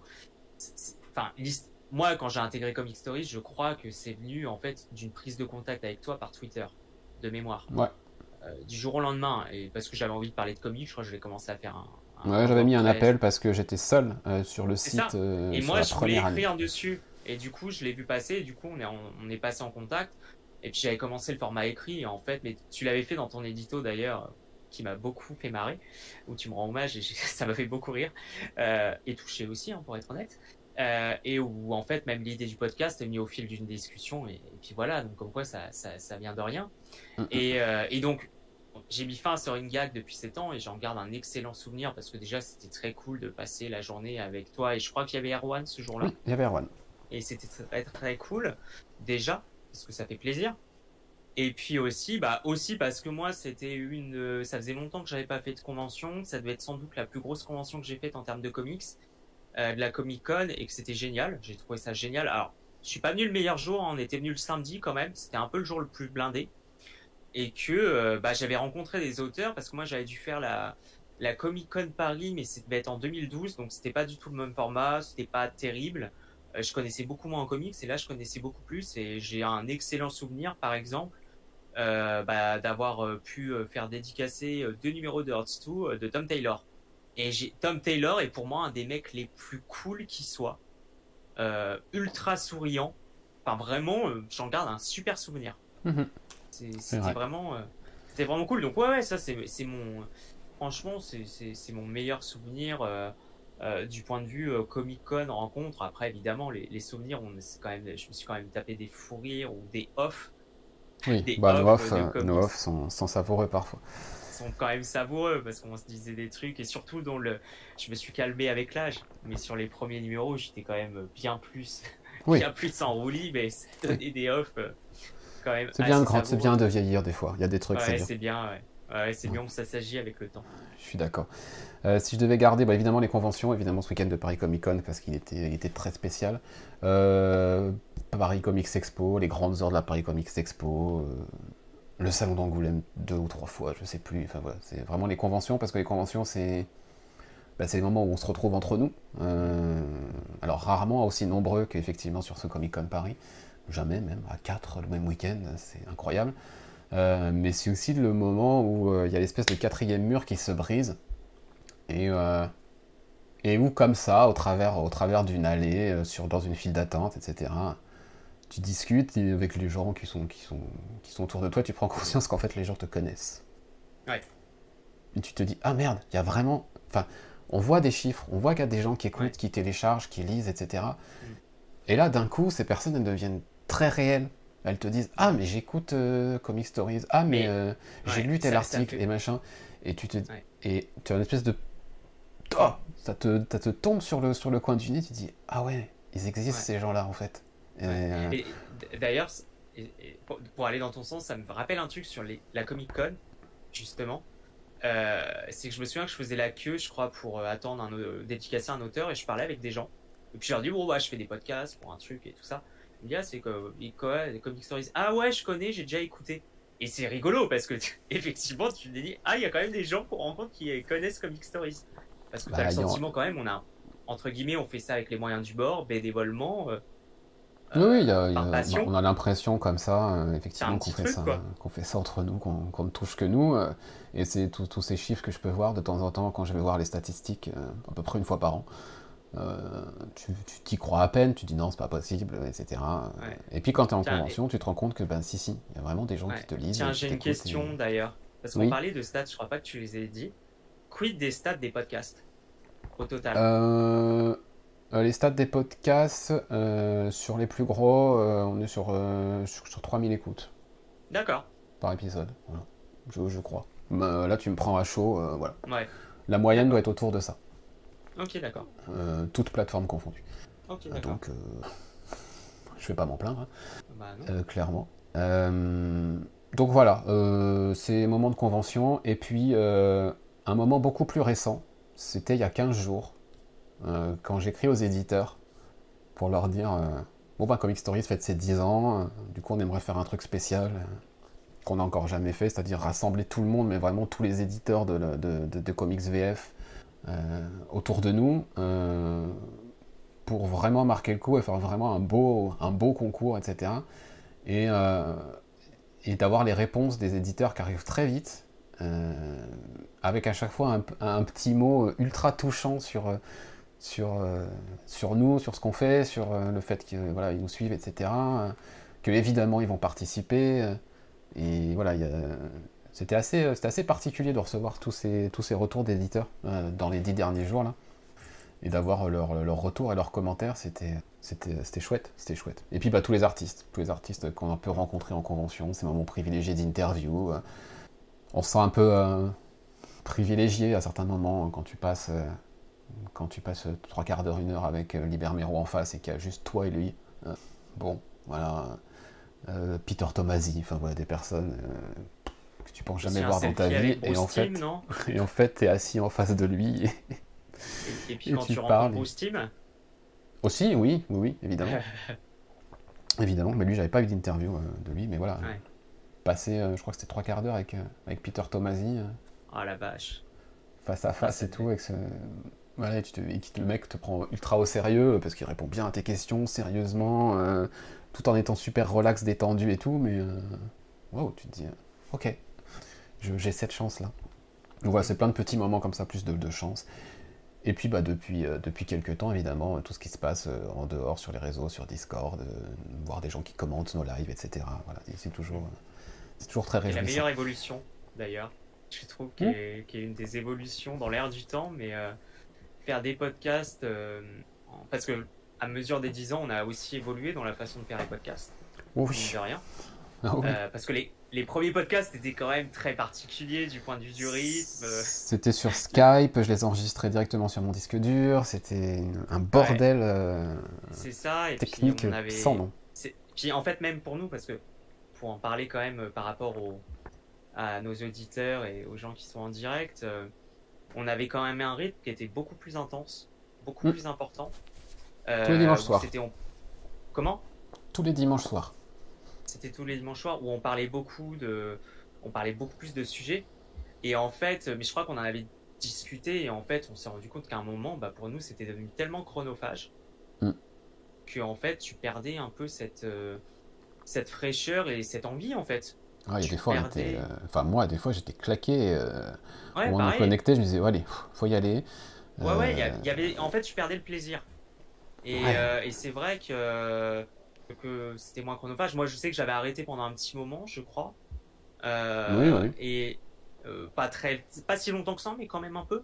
Et c'est vrai que ça, c'est vrai que ça a évolué aussi. Et la grande évolution, mais qui est géniale en fait, c'est de, de se dire, hein, bah, on, on fait les podcasts en direct aussi et ça c'est une autre expérience et c'est encore plus plaisant. Mm-hmm. Je trouve que ça rajoute une dimension plus et c'est aussi bien de voir la manière dont ça euh, bah, dont aussi on évolue nous. Du coup, je réponds en même temps à la question de, de Pils9 euh, Art sur, euh, sur Instagram qui nous demandait s'il y avait des formats qu'on voulait essayer dans le futur, notamment des lives. Bah, c'est déjà le cas. Je pense pas qu'il y ait de, format comme ça là qu'on a envie de, mettre en place. En tout cas, moi pas. Euh, j'ai envie de stabiliser ça euh, pour le moment tel que c'est. Euh, il ne vous aura pas échappé qu'à l'écrit, je reprends petit à petit le chemin des articles écrits le week-end. Boris, c'est la semaine. Moi, j'ai ma petite place le week-end. Alors, pas ce week-end parce que j'ai préparé les 10 ans et que c'était bien assez euh, chronophage. Mais voilà, le, week-end, mon petit, euh, mon petit article. Et puis euh, notamment ce nouveau format sur l'ABCDR, on va dire, donc avec P comme pre-orders la semaine dernière. si on veut parler de nouveaux formats qu'on veut tester, bah, peut-être ce genre de truc pour moi. Mais en tout cas, pas en termes d'audio, vidéo, etc. voilà, on va, on va laisser les choses telles qu'elles sont pour le moment. c'est bien. Je pense que ça fonctionne bien comme ça. Puis aussi, on n'a pas forcément le temps. C'est bien. Un jour, on aura peut-être du temps, une idée euh, complètement cinglée et on la mettra bah, en place. Je, sais que moi, j'en avais parlé avec Mathieu, mais je pense qu'en vrai, c'est pas faisable. Moi, j'ai dit à Mathieu, ce serait bien de faire une émission, mais qui est plus dans l'ordre, euh, pas forcément que de la review, des débats et tout, mais en réalité, euh, un, faut le sujet. Il faut avoir mm. l'envie aussi de débattre sur le sujet, la matière pour. Et puis, et puis un, et puis un roster aussi de, personnes qu'on peut recevoir, qui peuvent changer aussi en fonction des sujets, etc., qu'on n'a pas forcément, hein, parce que tout ça, tout ça prend du temps. Voilà. Bah, c'est ça. Allez, on revient au papier. On revient au papier, et là, on va se poser les trois questions euh, mm-hmm. bah, qu'on évite depuis le début d'aborder, mais là, il va falloir. Il va falloir. Euh, on va commencer par le scénariste de cette décennie, pour nous, pour vous. Euh, allez, peut-être deux ou trois, mais pas plus. Juste comme ça, deux ou trois noms. Euh, sur cette décennie, le scénariste que vous retiendrez, euh, ce serait lequel? En vrai, c'est dur. J'ai deux noms qui me viennent naturellement. Bah alors si c'est deux, c'est bien. Deux au moins. Il euh, y en a un qui va pas du. Enfin, je pense que ça va pas surprendre. Moi, pour moi, évidemment, le premier nom qui me vient à l'esprit, bah, évidemment, j'ai une attache particulière, mais je trouve qu'il a explosé sur les 10 ans. Jeff Lemire. Ok, et le deuxième? Bah, J'aurais tendance à dire parce que je trouve qu'il a explosé et moi je l'avais je l'avais découvert au début que je lisais des comics parce que c'était le, euh, je crois, protégé de Snyder, de, Scott Snyder. Moi, je dirais James Tynion Ford. Parce que pour moi, il a explosé durant cette. Euh, et après, le troisième nom, en vrai, j'ai pas. Là, comme ça, j'ai pas. Tu t'en as que deux, c'est pas grave, hein, c'est bien. J'aurais aimé avoir. En vrai, j'aurais aimé avoir une. Euh, allez, pour le plaisir, je vais le dire parce que ça fait plaisir de le dire, même si je pense que j'exagère, mais ça fait plaisir. Du côté de chez nous, des Français, est-ce qu'on peut pas mettre en avant quand même Elsa Chartier? Parce que franchement. En scénariste? Euh, Ouais. Non. Si. Non, elle est pas scénariste, putain, dessinatrice. bah, tu je pense que... la parole tout à l'heure. Voilà. Non, j'exagère, mais c'est pas pour mettre en l'honneur. Je dis ça dans le sens, on a quand même la chance d'avoir quelques francs. Alors, ou de quoi appelle on a quand même la chance d'avoir des Français dans l'industrie qui percent. Et je pense qu'il faut mhm. les mettre en avant aussi. Ok. Boris? Deux, trois, pas plus bon, On va faire deux. Hein, Allez. Je vais faire comme, comme, Clément, c'est plus facile. Euh, bah, moi, c'est euh, oui, le scénariste qui, qui régulièrement, on va dire, une fois qu'il y a quelque chose d'eux qui sort, euh, c'est forcément quelque chose qui m'intéresse et, et euh, généralement qui va me procurer des émotions et un vrai plaisir de lecture, même si pour le premier que je vais citer, il y a un peu de déchets récemment. C'est le même que Clément, hein, c'est Jeff Lemire. Mm-hmm. Puisque c'est quand même un scénariste qui, à travers certaines œuvres, TI, Royal City, c'est vraiment des, des, œuvres majeures pour moi. Et puis le deuxième, bah, j'en ai, déjà parlé tout à l'heure, parce que je, je suis un, fan de genre polar, euh, thriller, et c'est Ed Brubaker. Moi, c'est vraiment un, scénariste. Euh, oui, c'est un achat euh, direct à chaque fois que qu'il propose quelque chose. Et, et là, contrairement à Jeff Lemire, je trouve que ses récentes productions sont de, très haut niveau et c'est meilleur. Donc, même s'il a fait d'autres choses excellentes avant. voilà, il n'y a pas de baisse de qualité de son côté. Donc voilà, moi c'est les deux scénaristes vraiment qui me, qui me viennent en tête. Ok, ouais. Euh... Moi, c'est difficile parce que je j'ai aussi des souvenirs personnels avec certains. Donc, du coup, euh, il y a un moment où euh, euh, les, moments passés, partagés, et toutes ces petites aventures qu'on a pu vivre avec les uns ou les autres, ça, impacte peut-être un peu mon, jugement, entre guillemets. mais j'en ai trois. J'en ai trois malgré tout. Jeff Lemire, évidemment. voilà, parce que, effectivement sur ces 10 ans, je pense que c'est peut-être celui, euh, ou un de ceux en tout cas, qui a signé le plus de, pépites, de, trillium jusqu'à maintenant, euh, avec Fish Flight récemment. Euh, voilà, il a traversé la décennie en étant presque tout le temps au sommet, donc dans tous les genres en plus. Donc ouais, Jeff Lemire, James, Tanyon Ford, avec le petit biais aussi perso, mais voilà, l'élève de Scott Snyder qui dépasse le maître largement pour devenir maintenant le, mastodonte de, cette industrie et, et, l'Eisner Award du meilleur scénariste cette année. Je crois qu'il avait déjà une année dernière. Ouais. voilà, en plus d'être un chic type, euh, voilà, c'est quand même, euh, c'est quand même un des grands de ces de ces dix dernières années. Et euh, aussi parce que c'est un chic type, William Maxwell Prince, parce que il n'y a que lui qui est capable de faire ce qu'il fait dans le genre où il est, je trouve. Euh, Ice Cream Man, AA, Swan Songs maintenant. C'est quelqu'un de brillant, qui est un des, rares et des seuls capables d'écrire des épisodes de 20 pages qui soient des, des one-shots. Et qu'on on a lu que 20 ou 30 pages, on a l'impression d'avoir fait un voyage, euh, comme si on avait lu un graphic novel entier. Alors que bah non, il nous a tout fait tenir ça en 20 pages, et c'est à chaque fois une expérience. Donc euh, voilà, ces trois-là, pour moi, c'est actuellement, euh, on n'est on est pas loin de, voilà, du, Panthéon. Et en termes d'artistes, alors? Alors, Clément, vas-y, tu peux y aller. Ouais.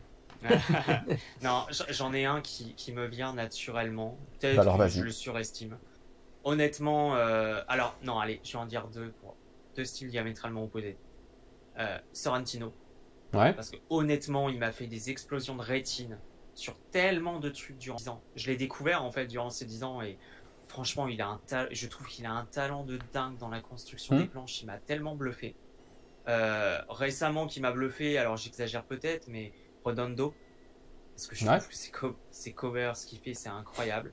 Et comme je le disais avant, je veux quand même mentionner, parce que je veux mentionner une française euh, dans la décennie, parce que je pense qu'il faut dire qu'il y a des Français qui, qui parviennent à se faire une place dans l'industrie, Elsa Chartier. Hmm. J'exagère évidemment, non, je trouve pas, t'as un beau trio. Euh, euh, oui, parce que, un, une française est, est vraiment, elle, il faut le souligner encore une fois. Et ensuite, parce que mine de rien, c'est quand même une qualité rare. Sincèrement, je trouve qu'elle a un style qui, qui se retrouve. Tout de hmm. suite, tu peux identifier son style, alors qu'il se rapproche de Darwin Cook. Oui. Je, trouve qu'il s'inspire beaucoup de Darwin Cook, mais je crois même qu'elle le dit. Hein, oui, il y a pire hein, comme référence. Ah oui, oui, complètement. Et vraiment, elle a un style qui se reconnaît, et encore une fois, réussir à percer dans l'industrie et de bosser quand même avec des grands. Enfin, je sais pas, mais je me dis quand même que bosser avec Tom King, qui a ses qualités, du et défauts du point de vue scénaristique, euh, faut quand même réussir et puis bosser pour DC Comics, quoi. Enfin, je veux dire, à un mhm. moment donné, euh, être français et réussir à s'intégrer dans une mastodonte qui est DC Comics, c'est fort. C'est très fort. Donc, il faut le souligner et, et, voilà. Enfin, euh, et j'oublie sans doute des noms parce que il y a tellement il y a tellement de scénaristes, mais ouais, non, mais c'est vraiment les deux qui me viennent. Euh. Et toi, Boris les deux ou trois artistes de la, de la décennie? Alors, c'est une question très compliquée parce que c'est tellement subjectif et, et qu'est-ce que. Enfin voilà. Est-ce qu'on recherche un beau dessin? Est-ce qu'on recherche un dessin qui amène de l'émotion Etc. Alors, hein. ce qu'a cité, euh, ce qu'a cité Clément, évidemment, je ne vais pas aller euh, contre. Je, pourrais les citer aussi en termes de, de, de dessin, euh, plus mainstream, même si Sorrentino est de l'indé avec Jeff Lemire. Mais euh, moi, ce serait, je vais reprendre, je vais faire sortir deux noms par rapport aux émotions que ça me procure euh, et qui sont pas forcément des dessinateurs. Enfin, pour le premier en tout cas, un dessinateur qui, qui plaît à tout le monde. Je vais reprendre Jeff Lemire. Moi, le, dessin de Jeff Lemire. Oui. C'est pour moi c'est un régal. C'est-à-dire que ça va avec les histoires évidemment qu'il raconte. Mm, mm, mm. Ces, histoires euh, intimistes, touchantes. Donc forcément ça va avec et ça a une influence, j'imagine, sur mon ressenti. Mais moi, ces planches, je les trouve magnifiques. Quoi. Alors, il a, pas il a évidemment pas un trait euh, mainstream qui va, ou, voilà, qu'on peut qualifier de beau au sens euh, beau à regarder. Mais en termes d'émotion, moi, c'est, c'est vraiment un, dessinateur qui me touche.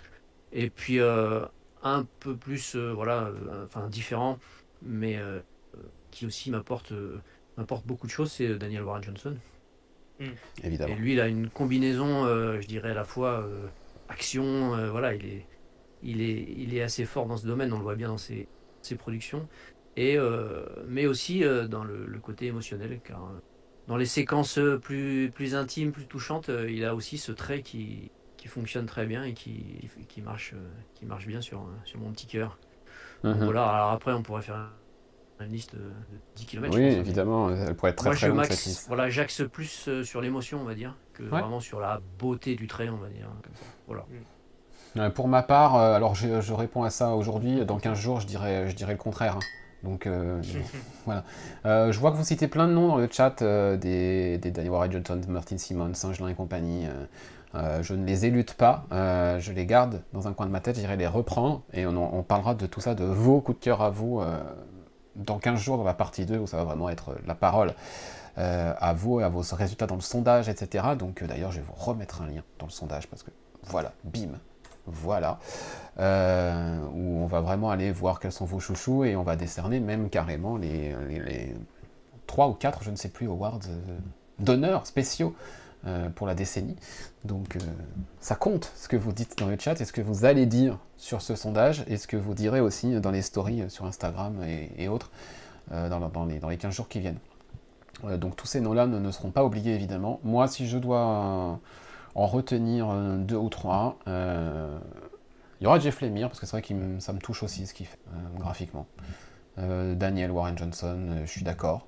Quelque chose de vraiment assez remarquable. Voilà, Duo Powerbomb, bah, encore une fois, Duo Powerbomb, quoi. Et le troisième, et c'est dur de n'en garder plus qu'un après, parce que... J'en ai lu des trucs. Peut-être Martin Simmons. Hmm. Martin Simmons, il est, assez incroyable. Euh, non, il y en a un que tout le monde attend et je ne l'ai pas oublié. Hein. Mais il arrivera après parce que moi je connais, les questions. Euh, donc euh, voilà. Ouais, Simmons, Lemire et Johnson. Warren Johnson. Ouais, c'est pas mal comme trio. Pas mal comme trio. Pour ceux qui ont vraiment traversé cette décennie. Hmm. maintenant, celui ou celle que vous allez retenir comme étant ce que j'appelle euh, la rising star, vraiment le celui qui explose depuis quelque temps, ou celle qui explose depuis quelque temps, et qui, euh, quand on refera ce podcast dans 10 ans, qu'on aura un peu plus de cheveux blancs, un peu plus, un peu plus de fatigue dans les, dans les articulations. voilà, celui ou celle dont on dira dans 10 ans, bah, c'est lui ou elle, l'artiste, le scénariste, la scénariste de la décennie. voilà. un artiste, un scénariste, un seul. Et, et ce sera déjà bien. on va commencer par Boris, tiens. Ouais, sympa. Euh, c'est peut-être la question la plus compliquée. Ça peut être quelqu'un qui est déjà dans le. Qui est déjà, qui est déjà très haut pour toi et qui reste. Qui, oui, oui, euh, ça peut, il peut avoir émergé il y a 3, il y a 3 ou 4 ans déjà. Hein. Ouais, bon, alors on va tricher un peu. Si, si, ça rentre pas, c'est pas grave. Je vais... En termes de scénariste, euh, moi je pense que James Stanford, que j'ai pas cité tout à l'heure, mais qui a déjà un, bon passif, on va dire. Je pense que dans la décennie à venir, ça va être le numéro 1 même s'il a fait, euh, il peut avoir des petits écarts, des petites, euh, des petites closettes de temps en temps. Euh, et, puis d'un point de vue artiste, bah, moi je serais bien tenté de reciter Daniel Warren Johnson. Ok. Voire peut-être même artiste complet, quoi, voilà, scénariste et dessinateur. Je pense qu'on est qu'au début de ses productions personnelles et le meilleur est peut-être encore à venir, même si ce qu'on vient de voir récemment est déjà le top du top. Clément je, dirais, je dirais ça. Ouais, j'aurais tendance à dire James Tanyan fort. Ok. Euh, après, j'aurais tendance aussi à mettre une petite pièce sur, en termes de montée en puissance sur les 10 années à venir, je pense. Euh, pas, je pense pas qu'il sera le numéro 1. Euh, je pense vraiment, je suis d'avis comme Boris, que Tanyan Ford sera sans ou en tout cas potentiellement. Je mettrai une piècette quand même sur Tom Taylor, qui à mon avis va continuer à prendre de l'ascendant parce qu'on voit bien que là depuis 2-3 ans, euh, il est quand même sur une pente, à mon sens, qui est ascendante. Ce qu'il fait sur Nightwing, euh, ce qu'il a fait sur Dark Knight of Steel, ce qu'il va continuer à faire sur d'autres. Et je crois qu'il a gagné un prix australien, je crois. Ouais, euh, pour ça, je vous en parlerai dans le prochain podcast de review, s'appelle Neverlanders, qui a reçu le Book of the Year dans la catégorie enfant. C'est le premier livre, le premier graphic novel de l'histoire à remporter ce prix en Australie. Ouais, donc je vois bien, je vois bien James Tanyan fort clairement avec le numéro 1. Euh, je vois bien Tom Taylor monter encore plus. Ok. Voilà, c'est vraiment les deux noms. Jeff Lemire, pour moi, est déjà trop installé. Je, je crois, je le vois pas être le numéro 1. Pour moi, c'est Tanyan Ford. on voit bien que le mec, il n'arrête pas de produire, mais tout ce qu'il fait. Je suis d'accord avec vous que Taylor et Tanyan Ford seront là encore dans 10 ans. Maintenant, ils sont trop installés pour moi. Donc, vraiment, pour nommer deux rising stars, vraiment ceux qui. Euh, je... Vas-y, Boris. Ouais, j'avais un petit, j'ai une, une, lumière dans mon cerveau là. Ah, euh, faut en profiter, hein, c'est pas souvent. Si, on, si, si, on considère que le, la partie indé, j'aurais peut-être ajouté Ramvé. Ok.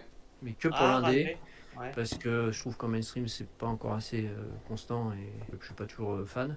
Hmm. Par contre, en termes d'indé, hmm. quelques dernières productions quand même, c'était énorme ça me fait plaisir que tu, que tu le cites parce que j'étais coincé entre deux et j'étais coincé entre deux et j'aurais été embêté que Ramvé soit pas mentionné donc euh, c'est cool il a été mentionné. Euh, non moi si je dois regarder deux Rising Stars vraiment ceux qui pour moi vont exploser dans les 10 ans à venir euh, en termes de scénariste ça va être Tate Bramball. Alors, je Tate, pas qui Tate Bramball.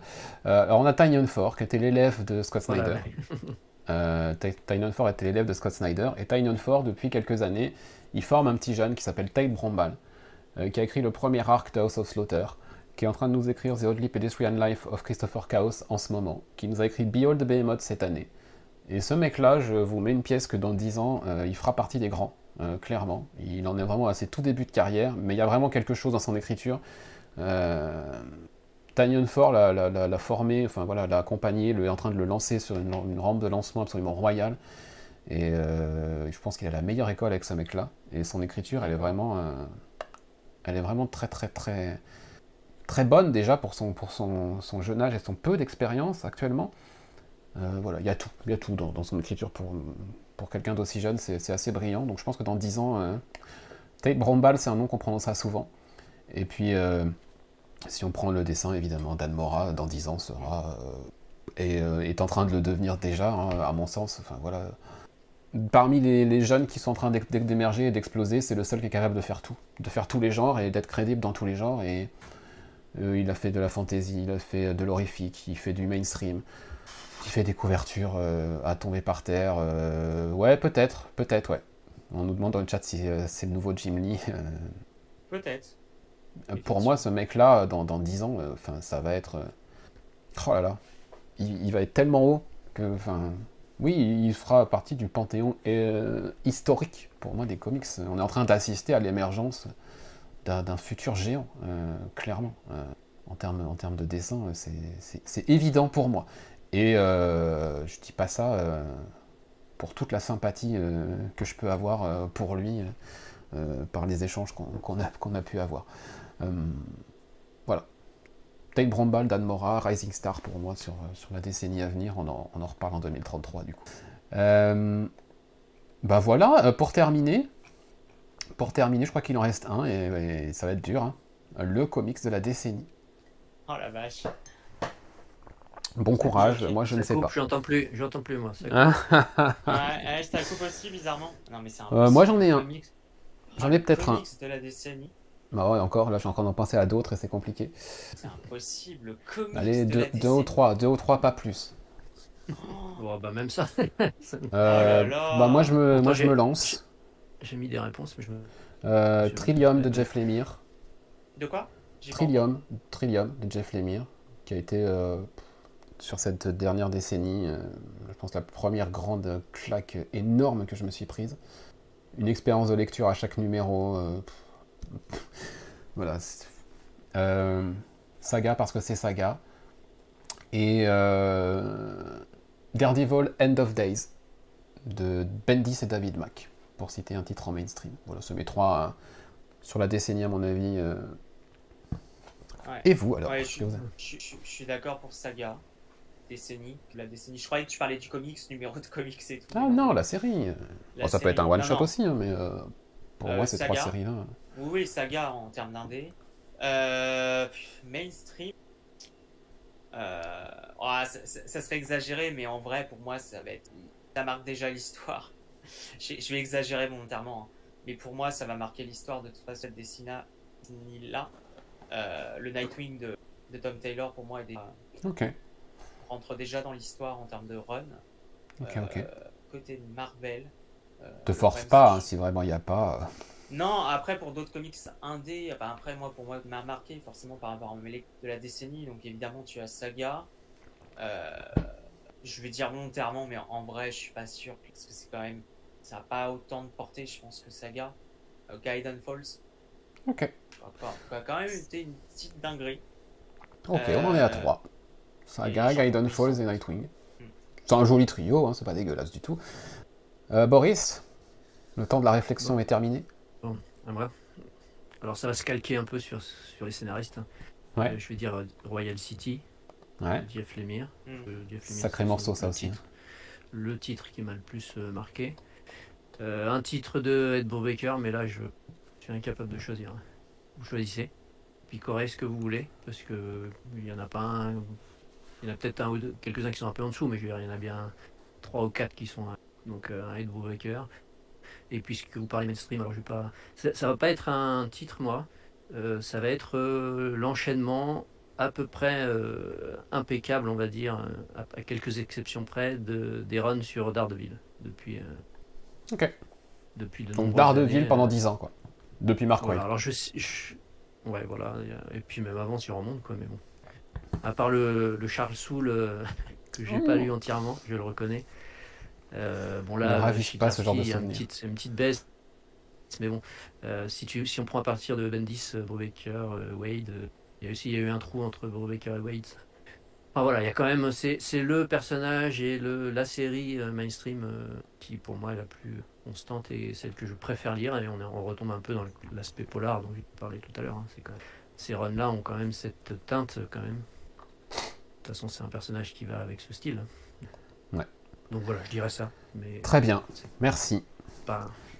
Il nous reste euh, deux choses à nous dire avant de nous séparer. Euh, on a quelques questions auxquelles vous allez répondre juste à la volée, euh, genre en 10 secondes, paf, vous allez. Voilà, c'est quelques questions qui nous restent. on, a, on, a, abordé l'essentiel de ce qui nous a été posé, mais il en reste trois qui nous ont été posées, qu'on n'a pas encore répondu, mais ça va être vraiment du, du one-shot.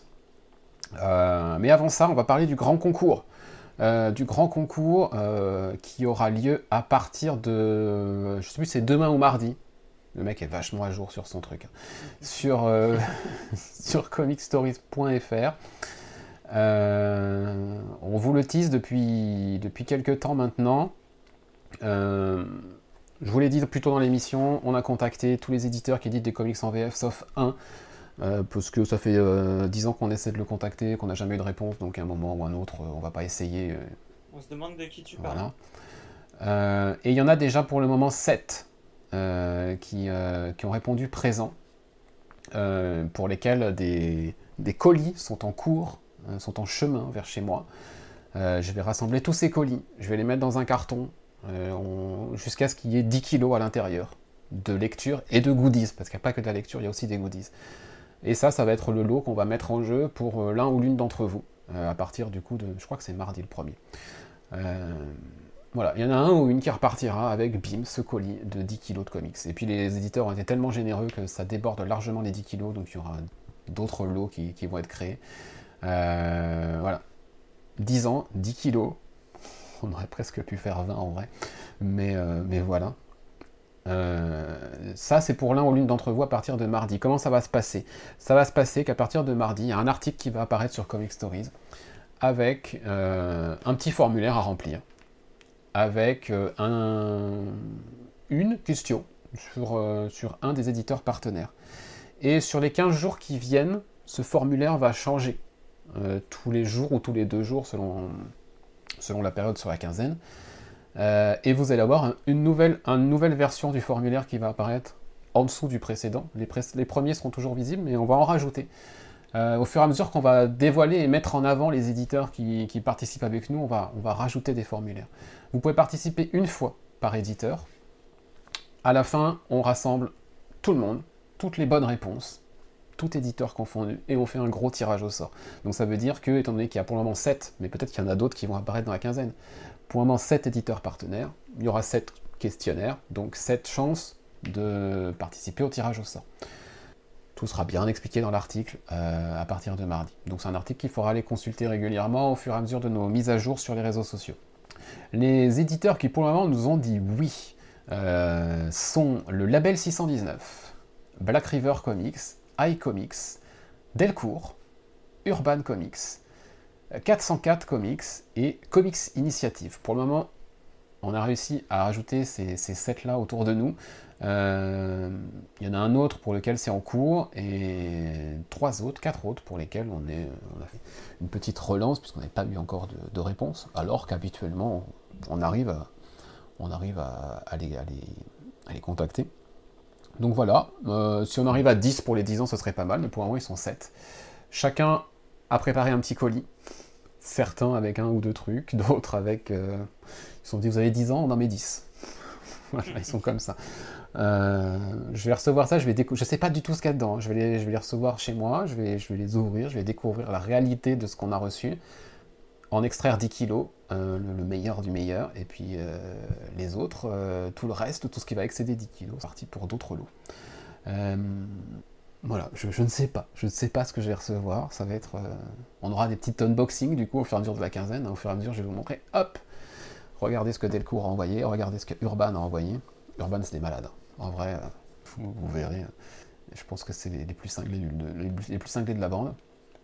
Euh, donc voilà, ce sera sur le site web, uniquement sur le site web, parce que je ne peux pas mettre des questions sur un réseau social, euh, sur, sur, sur X, ex-Twitter et sur Facebook, c'est super compliqué d'installer un quiz, alors que sur Instagram c'est facile en story avec un petit truc à cliquer.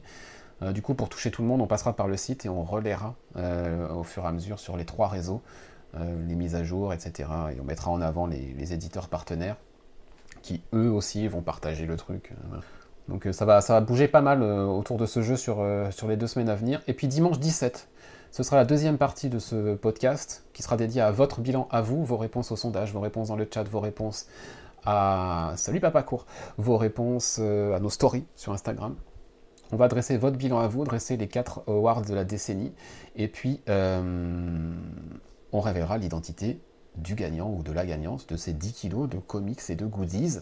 Euh, des autres gagnants qui arriveront juste avec euh, des, des, lots, on va dire des lots de consolation, mais euh, vu la gueule des lots de consolation, je pense que ça va. On, va avoir trois beaux gagnants. plus les concours cachés. Voilà, ça c'est dit, ça c'est euh, ce qui va se passer dans la quinzaine et ce qui va nous occuper à la fin du podcast de dans 15 jours. Maintenant, il nous reste 4 questions, messieurs. Et alors là, vous allez répondre juste au tac au tac. Hein. Euh, on va commencer par, euh, par, On va faire le même ordre, Clément, Boris et, moi à chaque fois. c'est parti. Marvel ou DC, Clément? DC. Boris? Ouais, la question. Euh, DC pour moi aussi, c'est facile. Euh, et si on ajoute les indés DC, Image, Boom Studio? Clément? Faut choisir en plus entre DC Entre DC et les autres indés. Oh la vache. allez, Image. Je suis pas je suis classique. Il faut choisir un éditeur, c'est ça Ouais. Oh, récemment, je dirais Boom. Ok. Euh, Image. Mais euh, voilà, entre Image et Boom, pareil, c'est mon cœur balancé. Troisième question, messieurs. Hardcover ou softcover? C'est demandé par quelqu'un qui s'appelle le hardcover. Clément? Oh là là Bah, j'aurais tendance à dire hardcover, mais en vrai, ça dépend de l'état de mon compte en banque. Boris? C'est un peu la même réponse. Hein. Euh, moi, les deux, j'ai pas de préférence. C'est pas grave. Non, c'est pas euh, grave. du moment que ce qui est à l'intérieur est de qualité, ça me va. Oui, pareil. Moi, soft cover, pour, euh, soft cover pour le prix et le confort de lecture et hardcover pour l'objet. Oui, non, mais c'est ça, c'est exactement ça. C'est ça. Et une dernière question, messieurs. Mais vous les mettez où, tous ces comics Clément? Je vais éviter de sortir une connerie. c'est une question de tease. Euh, de quoi? C'est une question de tease. D'accord. Bah, je les mets où euh, Alors, en vrai. c'est tentant. Hein. Déjà, déjà, un, j'ai pas j'ai plus du tout de place c'est un peu désastreux, on a tous ce problème-là. Euh, bah, les comics, euh, albums et autres, euh, je les mets dans une bibliothèque hein, classique pour essayer de les mettre en valeur, évidemment, parce que ça reste de l'objet aussi de collection. Et mes comics en VO, bah, je les mets. j'ai, alors, il y en a certains, mais certains l'ont vu sur le Discord, signés. J'ai souhaité les mettre en valeur en les encadrant, parce que je trouve que c'est quand même classe de les encadrer. Et sinon, bah, je les mets tout simplement euh, dans une box de rangement. Mais maintenant, j'essaie d'avoir des box de rangement euh, euh, avec, alors pas des toutes blanches dégueulasses, des box de, des box de rangement custom avec. J'ai un amour infini pour ma, ma box et je sais que Mathieu, tu me jalouses pour ça. ma box Miles Morales. Ouais, elle est chouette. C'est vrai qu'elle est chouette. Elle est beaucoup trop belle. Donc non, bah après c'est du classique. Hein, ok. C'est classique. Boris? Ah bah oui, pas mieux. Hein. Moi, c'est des étagères Ikea. Euh, oui, pas pareil. Dans, dans toutes les pièces ou presque. Euh, j'ai plus de place. Euh, je cherche une nouvelle maison pour mes livres. Mais non, ouais, bah, voilà. Je suis pas. Par contre, je suis pas. C'est pas, c'est pas bien rangé, moi. C'est un bordel. c'est pas, pas, du tout harmonieux. Il y en a partout. D'ailleurs, ça m'est arrivé de faire des photos de mes mangas que j'ai postés sur Twitter pour en parler et je me suis fait assassiner par des, des, personnes qui disent mais pas c'est quoi cette façon de ranger tes mangas? Ça va pas là Donc, mm. ah oui il y, a, des il y a des puristes ouais, c'est, euh, voilà. bah moi vous les voyez hein, où je les mets euh, bah là derrière moi pour, pour, la, pour la grande partie. Euh, et ma réponse la première réponse qui m'est venue quand j'ai vu cette question vous les mettez où tous ces comics bah, sur Vinted en fait.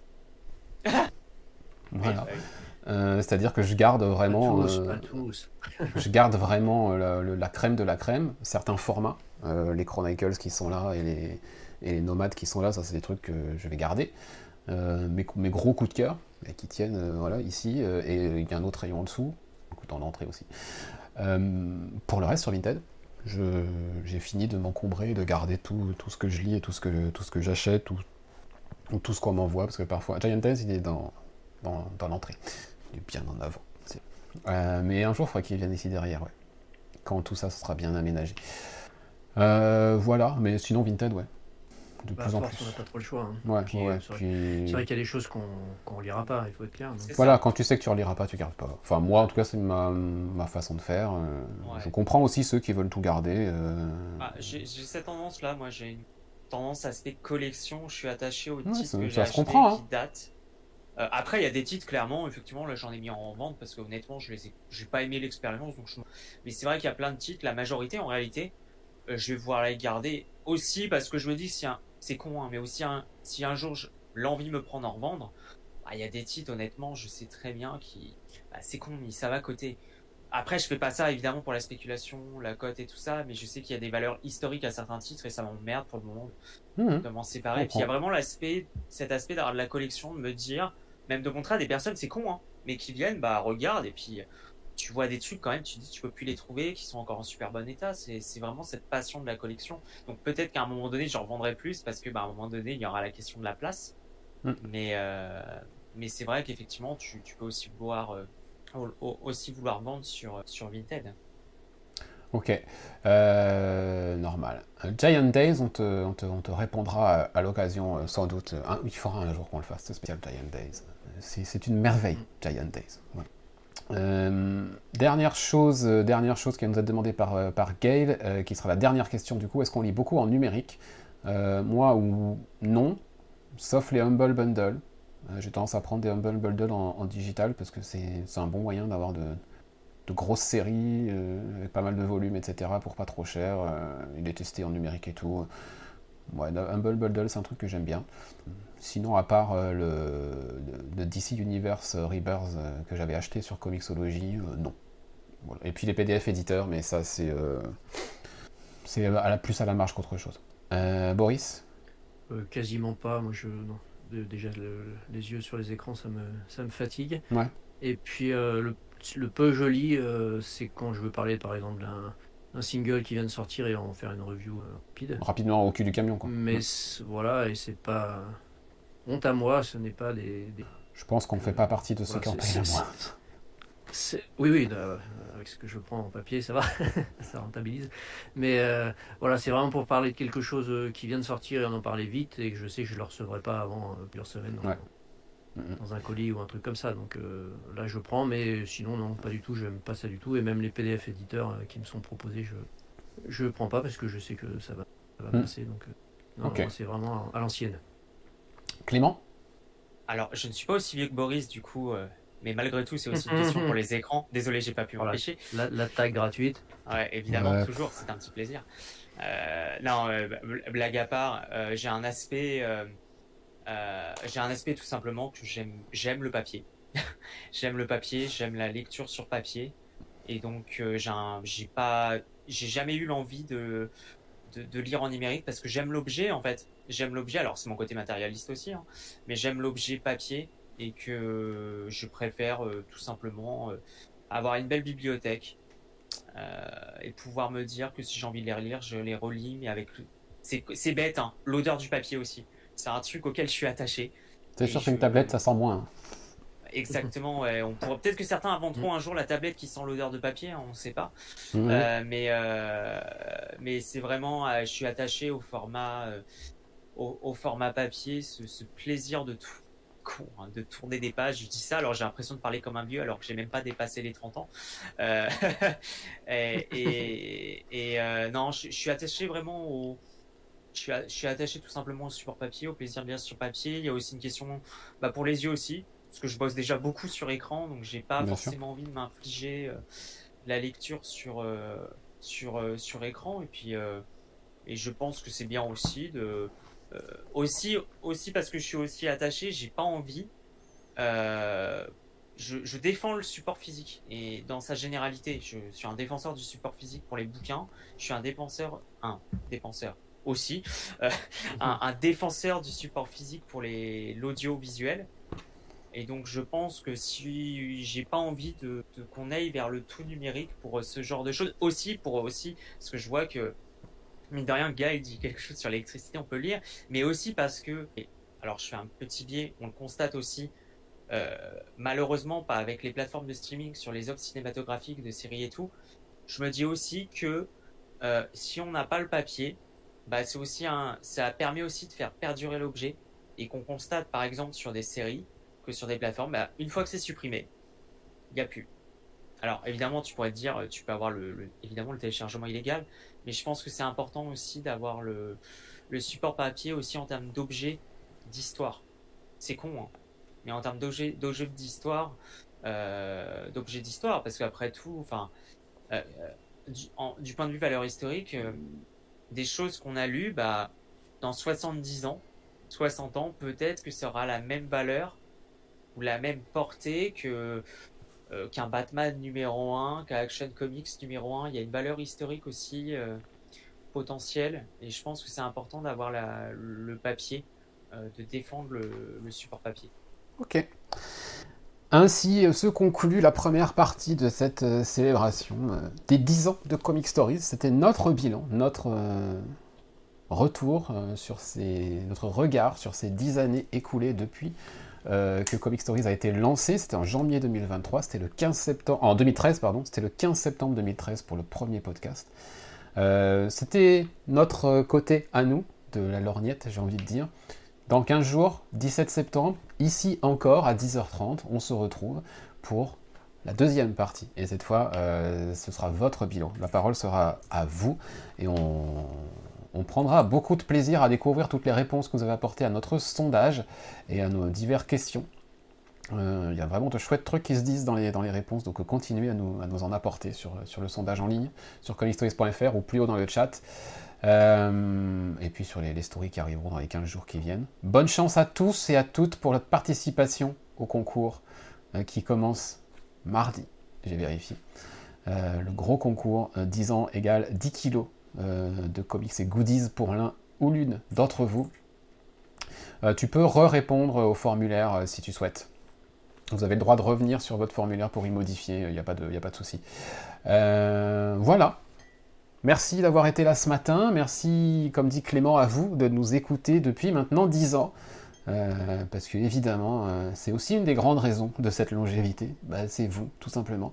Donc on aura l'occasion de vous remercier comme il se doit dans 15 jours, mais euh, merci, merci déjà. 17 septembre, même lieu, même heure, 10h30, et ce sera la deuxième partie de Comic Stories avec un 10 de... Euh, et merci pour tous les petits commentaires que je vois défiler dans le chat. Euh, ça nous fait énormément plaisir. Prenez soin de vous d'ici là. Bonne quinzaine. Et surtout, plus que jamais, bonne lecture. Salut. Salut. Salut. Thank